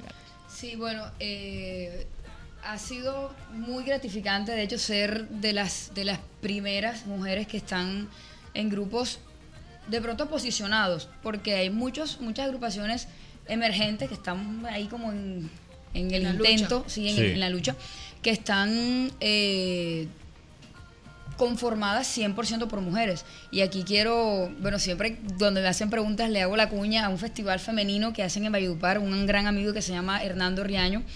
El- Oye, nos tienen que informar de ese festival bueno, para nosotros promoverlo. Claro que de sí. verdad que el, sí. el- el evento se llama EBAFE, Encuentro Vallenato Femenino, y se hace en la ciudad de Valledupar. Y pues ya es internacional. Realmente viene gente de, de China, de, de Wow. miércoles. Viene Este año no lo pueden hacer porque eso...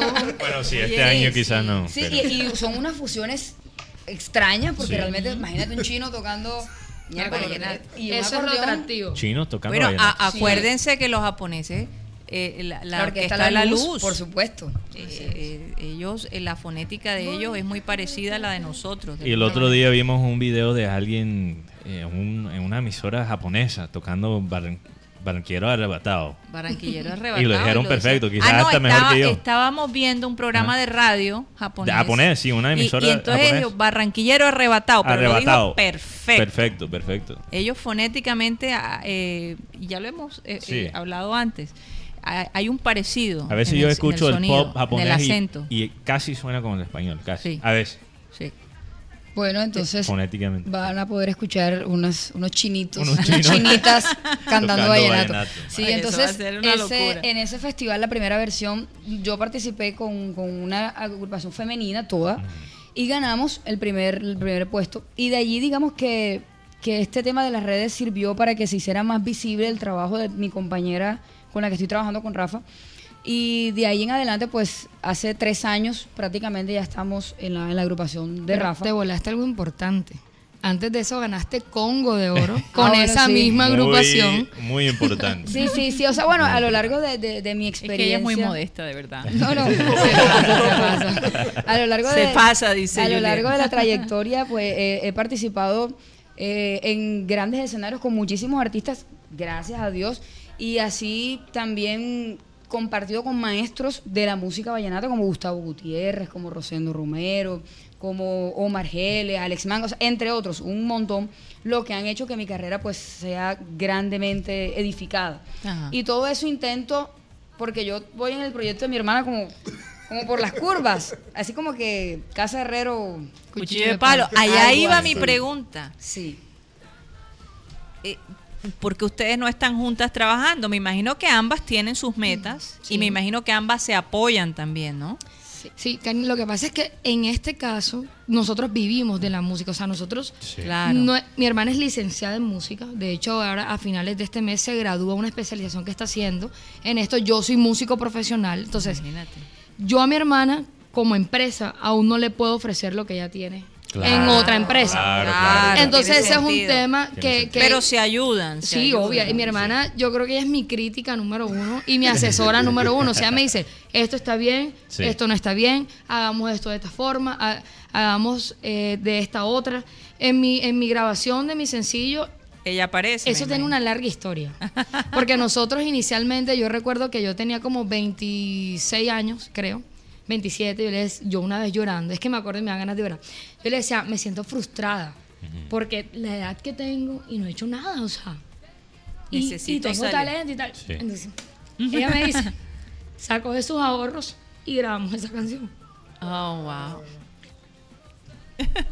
tranquila, Tranquila, Juliet, tranquila. tranquila. Sí, vamos a conseguir agua para ella, de verdad. Sí, Eso es lo lindo de los hermanos. sí. Trabajar en familia es un Eh, superpoder. eh, es, es No lo más de lindo eso. de este mundo. Dios, Dios nos regala esos seres. Llorar ahora me hizo acordar a la muchacha de la universidad. Perdón, pero... No, no, no, no, no te disculpas, está bien, está bien. Bueno, en Vamos fin, a darle whatever. agua. Lo que quería decir era que, o sea, fue un sacrificio muy chévere. Y cuando nosotros grabamos la canción, nosotros lo hicimos en Tropi. Como lo Ajá. que hacía Adriana Lucía antes al principio y Carlos Vives al principio. Entonces, desde ese momento acá, eso dejó. O sea, yo la grabé y ese tipo de tropipop dejó de sonar. Es. Entonces, entonces yo, como, no, pero o sea, esto es una suerte. Qué casualidad. Entonces ya se escuchaba el tropipop, gracias, se escuchaba el tropipop con ese beat reggaetonero, entonces nos costó un poquito de tiempo, entonces ya le dije, bueno, ya mi hermana hizo esa inversión, pero ella grabó batería, y me acuerdo, lo grabamos en Valledupar, pagó hoteles, pagó músicos, o sea, fue un- una inversión buena que hizo, pero nos quedó un gran material, Claro. que es la, el 80% de lo que está ahí grabado. Entonces luego con un productor que ganó Grammy con Peter Manjarres, que es gran amigo mío, Larry Vanega, yo le digo, Larry, yo tengo este material y yo quiero que me ayudes a poner esta cuestión moderna.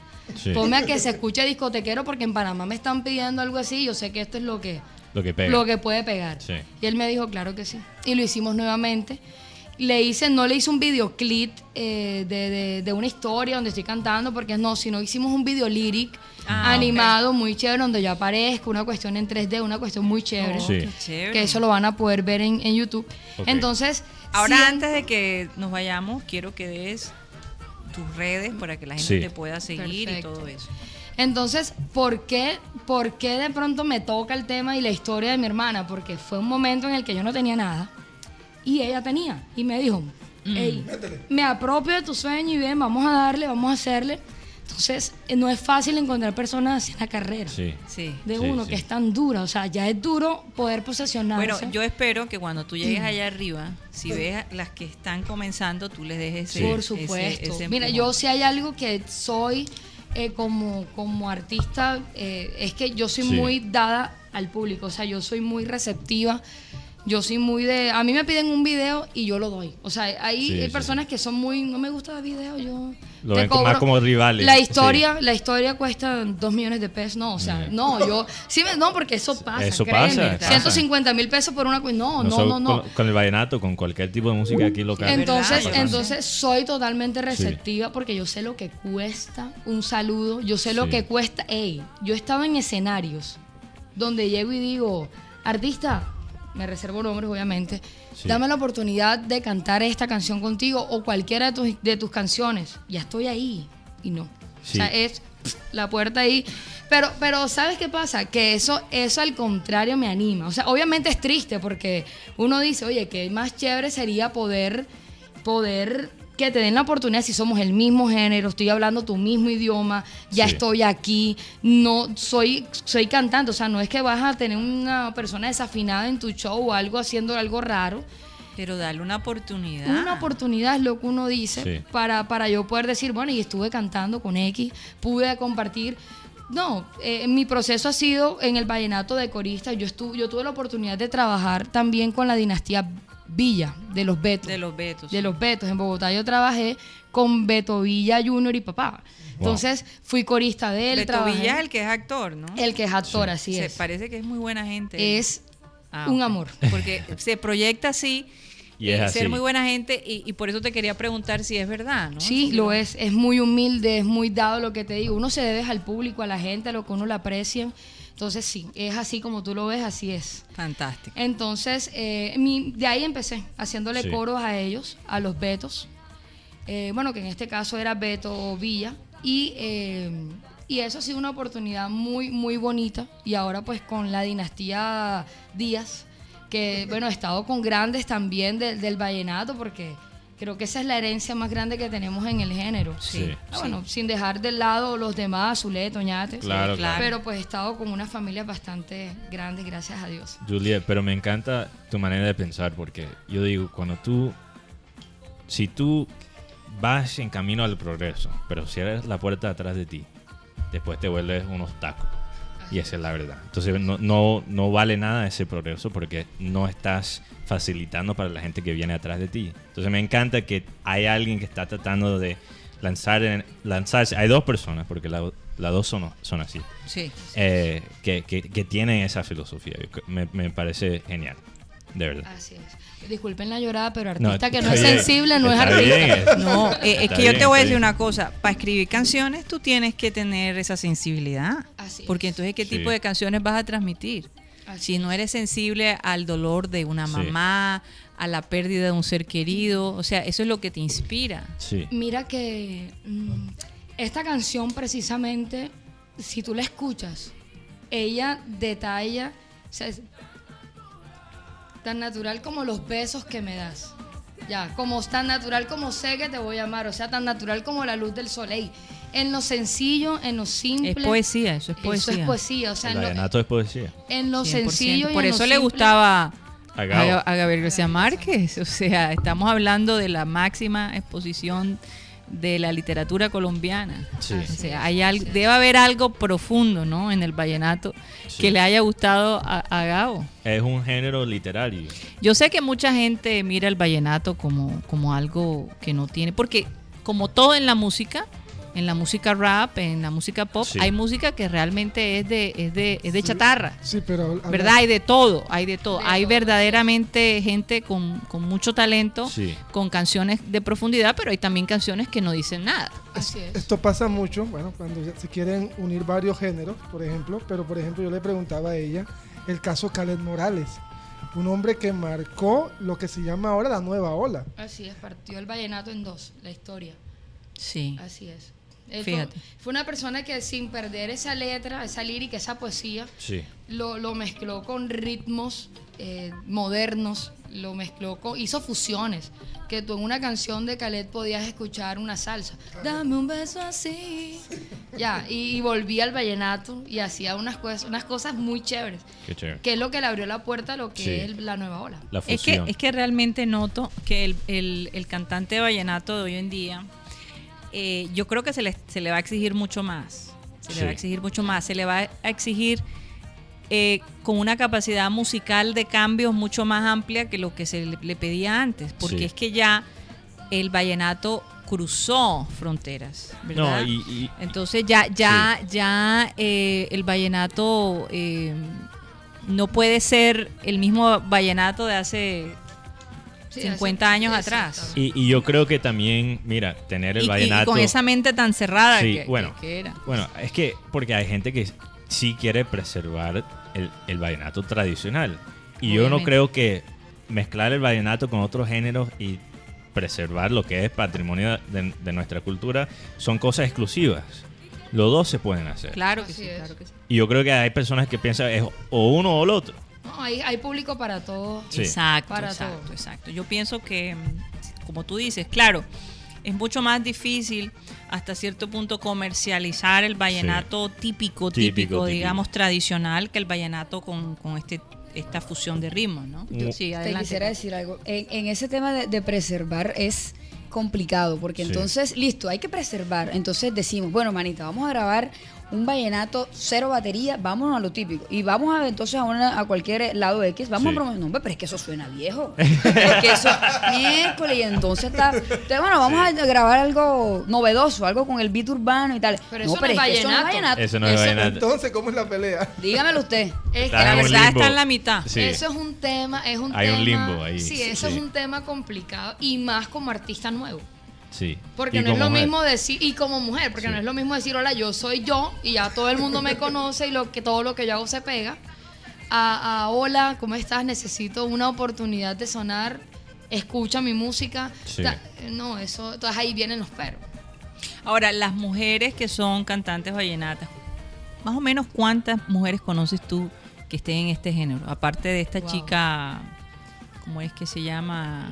Castillo. Sí. Bueno, mira, Que, que, que yo supe de ella por el escándalo que se armó, ¿no? ok, y, aparte de eso, una gran intérprete de, sí, de la tiene música una tremenda voz, que es que me da cosa Mi admiración. porque sí, porque se nota que está pasando por momentos muy difíciles No, pero ¿sabes qué es lo mejor de todo este cuento? Que a hoy yo noto una nueva persona en ella. O sea, ya. Qué bueno, ya qué bueno. ya- Ha ido Sí, calmándose. sí, sí. O sea, ella está enfocada en lo suyo. Sí, o sea, ha ido madurando Sí. artísticamente. Sí, no, y, y eso yo pienso que es como momentáneo, porque si miramos atrás, Silvestre hace muchos años también fue polémico. Claro, O sea, eso claro. fue- son como etapas. Sí, es verdad. Que- Yo- y cuando lo que pasa es que a los hombres, le- Sí. eh, lo- cuando los hombres lo hacen, la gente lo olvida más rápido. Eh, ¿Qué eso, cosa? y, Sí, y cuando pasó yo dije hombres, eso, porque, mira, eh, solo se armó tanta controversia porque era una, Una mujer, mujer. hablando de esa manera, porque era una mujer actuando de esa manera. Si fuera otro otro artista, no hubiera estado en todos los periódicos donde salió. Así es. Es la verdad. Así es. Bueno, mira, está, está Ana, está Karen Lizarazo, está Brenda Rieta, que es muy allegada a mí, también he trabajado con ella en los coros, es muy allegada a mi familia. Eh, nuestras mamás son amigas, entonces de ahí, de ahí nace la amistad entre nosotras. Tremendo. Está Scarlett, que era la corista de Silvestre, ahora ella también está como solista. Está eh, Carolina Celedón, que es una artista eh, de Valledupar, que ha hecho mucho, o sea, ha intentado y ha trabajado por, por también hacer muchas cosas, que entre otras cosas ahora está Oye, en e- California, si no estoy mal. Caro, mucho tapaboca, por favor. Pero de Eh, la familia Celedón, de la eh, misma familia. Ellas, que ellos creo que son primos, ¿no, nena? ¿Tú conoces más de eso? Pues, Car- eh, yo creo que sí, como. Como, como que el papá de lejano, sí, son Sí. es Samia de la Rosa, es- hay bastante. está Evelyn Gómez que fue con quien ella ganó Congo de. Oro y- y, ganó el festival. Hay muchísimas, hay, y, o sea, hay muchísimas mujeres que están como solistas, como solistas, pero también hay muchas detrás que, que toca, como estoy yo también, haciendo coros, porque es la oportunidad que tenemos, porque es de pronto lo más fácil.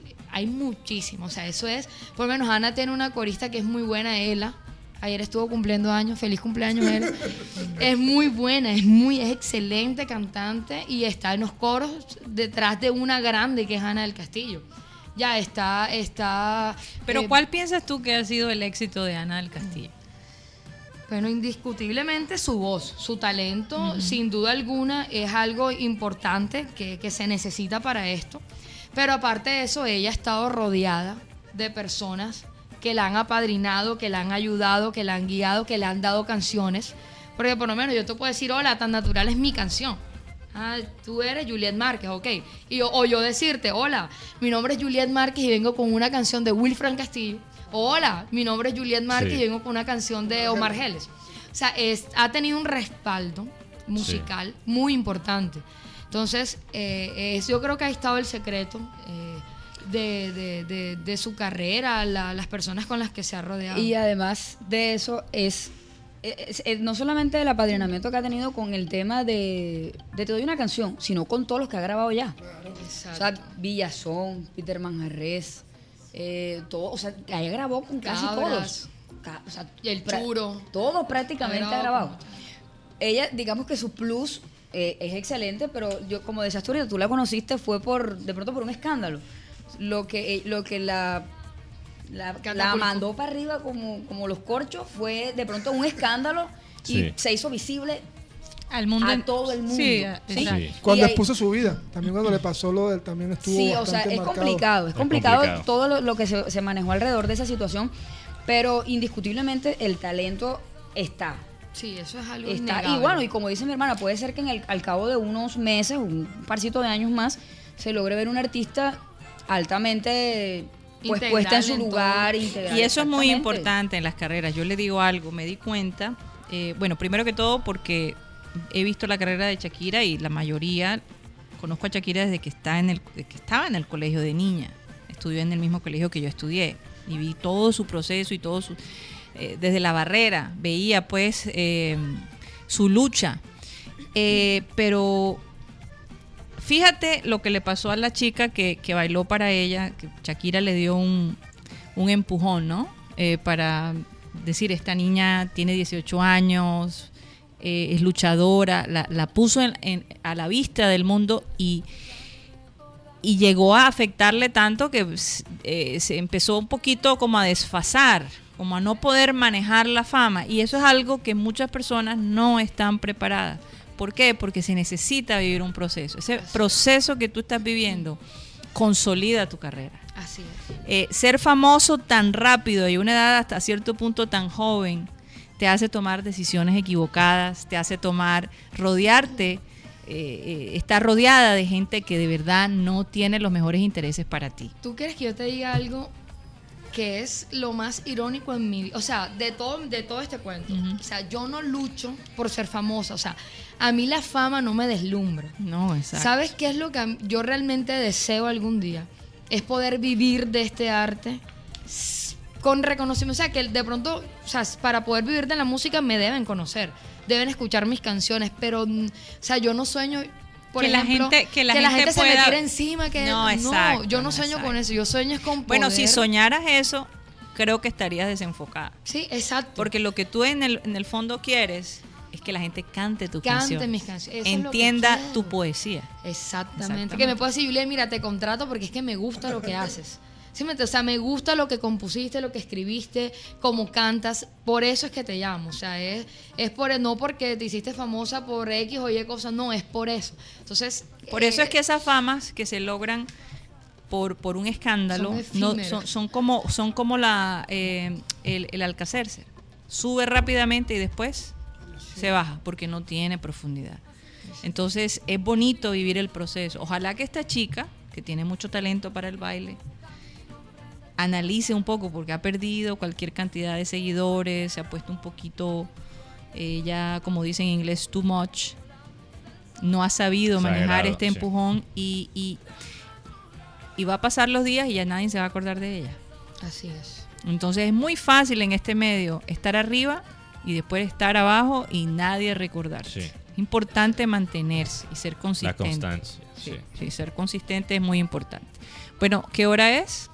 Nos falta dos minutos. Dos minutos. Oye, eh, han sido dos horas intensas y largas. Hemos tenido cualquier Hemos tocado tipo de Junior, información. eh, coronavirus, vallenato, Hemos tenido todo. gente- Hasta de los pitufos hemos hablado. Hasta los pitufos en Eh, Francia. óyeme, imagínate. y gente desde Boloña, Italia, estuvo Lina Escarpati con nosotros Sí. hablando Bueno, de... quiero que tenemos dos minutos leer algunos comentarios que no pude leer. por- Bueno, rapidito. esta- Y antes de irnos, Sí. quiero que, que Juliet y que Katia Listo. nos digan cómo la gente los puede Sí.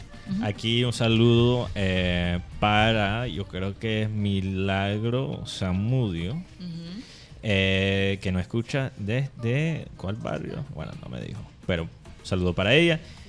También Yoli Mengual que dice, estoy de acuerdo con Tony, al fin alguien que analiza bien lo de Comesaña y el Junior. Entonces me imagino que Yoli es comesañista.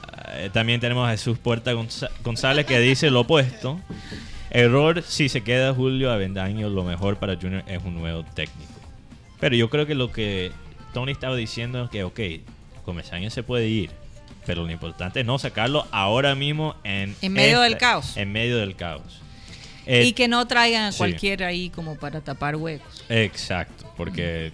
eh, que Como dice, Pinto- como dice el, el Sí. dicho, más vale malo conocido que bueno por Yo conocer. prefiero Comesaña que Pinto. También, eh, también Andrés Estrada, que Sí. dice, qué alegría escucharlos en la radio, siguiendo los eh, parámetros de un moderno per- periodismo que inculcó nuestro siempre recordado y querido Abel. Entonces, un saludo muy especial para Andrés. Definitivamente. Y bueno, entonces Juliet, esto que me acabas de entregar es para Instagram. Instagram. Pueden eh, seguir a Juliet en arroba Juliet Márquez y lo mismo a, a Katia, arroba Katia Márquez. Pero, 31. ah, Katia Márquez 31. Es que no tengo mis gafas. Están por ahí. Pero bueno, Sí. eh, un placer haberlas tenido aquí. Me alegra que, que- que lo hubieras podido lograr, que pudieras haber venido aquí a, a nuestro a nuestro programa. Llevamos ya un par de semanas hablando. Finalmente, bueno, y qué bueno, qué bueno que hay mucho trabajo, Julián, Así y que por eso no habías venido. Lo mismo a Katia, gracias. Mucha suerte a, a ambas, de verdad. Y, y no quiero que, pues nosotros no queremos que ustedes se pierdan, que siempre queden en contacto y que nos cuenten de sus nuevos proyectos. Estamos aquí para ustedes, para impulsarlos, porque de verdad que eh, queremos ser un- una plataforma que impulse talentos nuevos, no solo en la música, en cualquier otro tipo de arte. Así que un abrazo para las dos, muchísimas gracias nuevamente. Acuérdense de no saludar tan efusivamente a las personas. Lo tengo este fin de semana. eh, Con codo. eh, puede- Codo con Sí. pie también, como hacen Pie. lo- lo- los chinos, sí. No sé si Sí, has visto, se no saludan por los pies. Con sí. los pies, no Sí. sabía eso. Eh, eh, a todas las personas que nos llamaron, a Linda Escarpati, a Tony Avendaño, a Tony Ariza, a Alejandro González. Y bueno, eh, ya dijimos Katia y, y Juliet Márquez. Y a ustedes los oyentes que son nuestro gran soporte. Sí, los Eh, perniciosos que... Los perniciosos. que esa palabra te gusta, esa palabra te gusta. Bueno, Rafael Espero- Benítez aquí, eh, él, se espero- él sigue con pernicioso. Ah, bueno. No, sí. Él- Ah, si él me lo autoriza, yo- Él yo- ahora yo dice meto. que él es pernicioso Ah, porque bueno. sigue escuchando. Entonces, parece que pegó esa palabra. yo. Recuerden que somos el oasis de algo. eh, Sí. En medio de la tormenta siempre hay un oasis, siempre hay, Sí. hay una luz que irrumpe. Así que vamos a pedirle a Abel González Chávez, como siempre, que por favor despida este, este programa. Y feliz fin de semana. Voy con el versículo bíblico de todos los días. ¿Cuánta gente de pronto ha entrado en esos estados de desesperación y yo diría que de depresión? La depresión va a las defensas y es camino a Enferma. la desgracia, enferma. Este versículo es muy importante para la salud, tanto mental como física. Bendito el Dios y Padre de nuestro Señor Jesucristo, que según su grande misericordia nos hizo renacer para una esperanza viva por la resurrección de Jesucristo de los muertos. O sea que el acto de esperanza más grande consumado sobre la tierra es curioso, es la muerte de Jesucristo. Es decir, doloroso caso, pero es la única muerte que significa vida. Dice, porque Jesucristo dice que el que cree en mí tendrá vida eterna. Entonces Jesucristo murió precisamente para sincronizarnos con la vida eterna. No se les olvide eso, que parece que, que no, pero sí existe una vida eterna. Y eso desde luego se materializa con la fe, que es el gran obturador de la esperanza. Así es, 3-5. Bueno, 3-5 minutos, señoras y señores, se nos acabó el time. Satellite, satellite, satellite, satellite.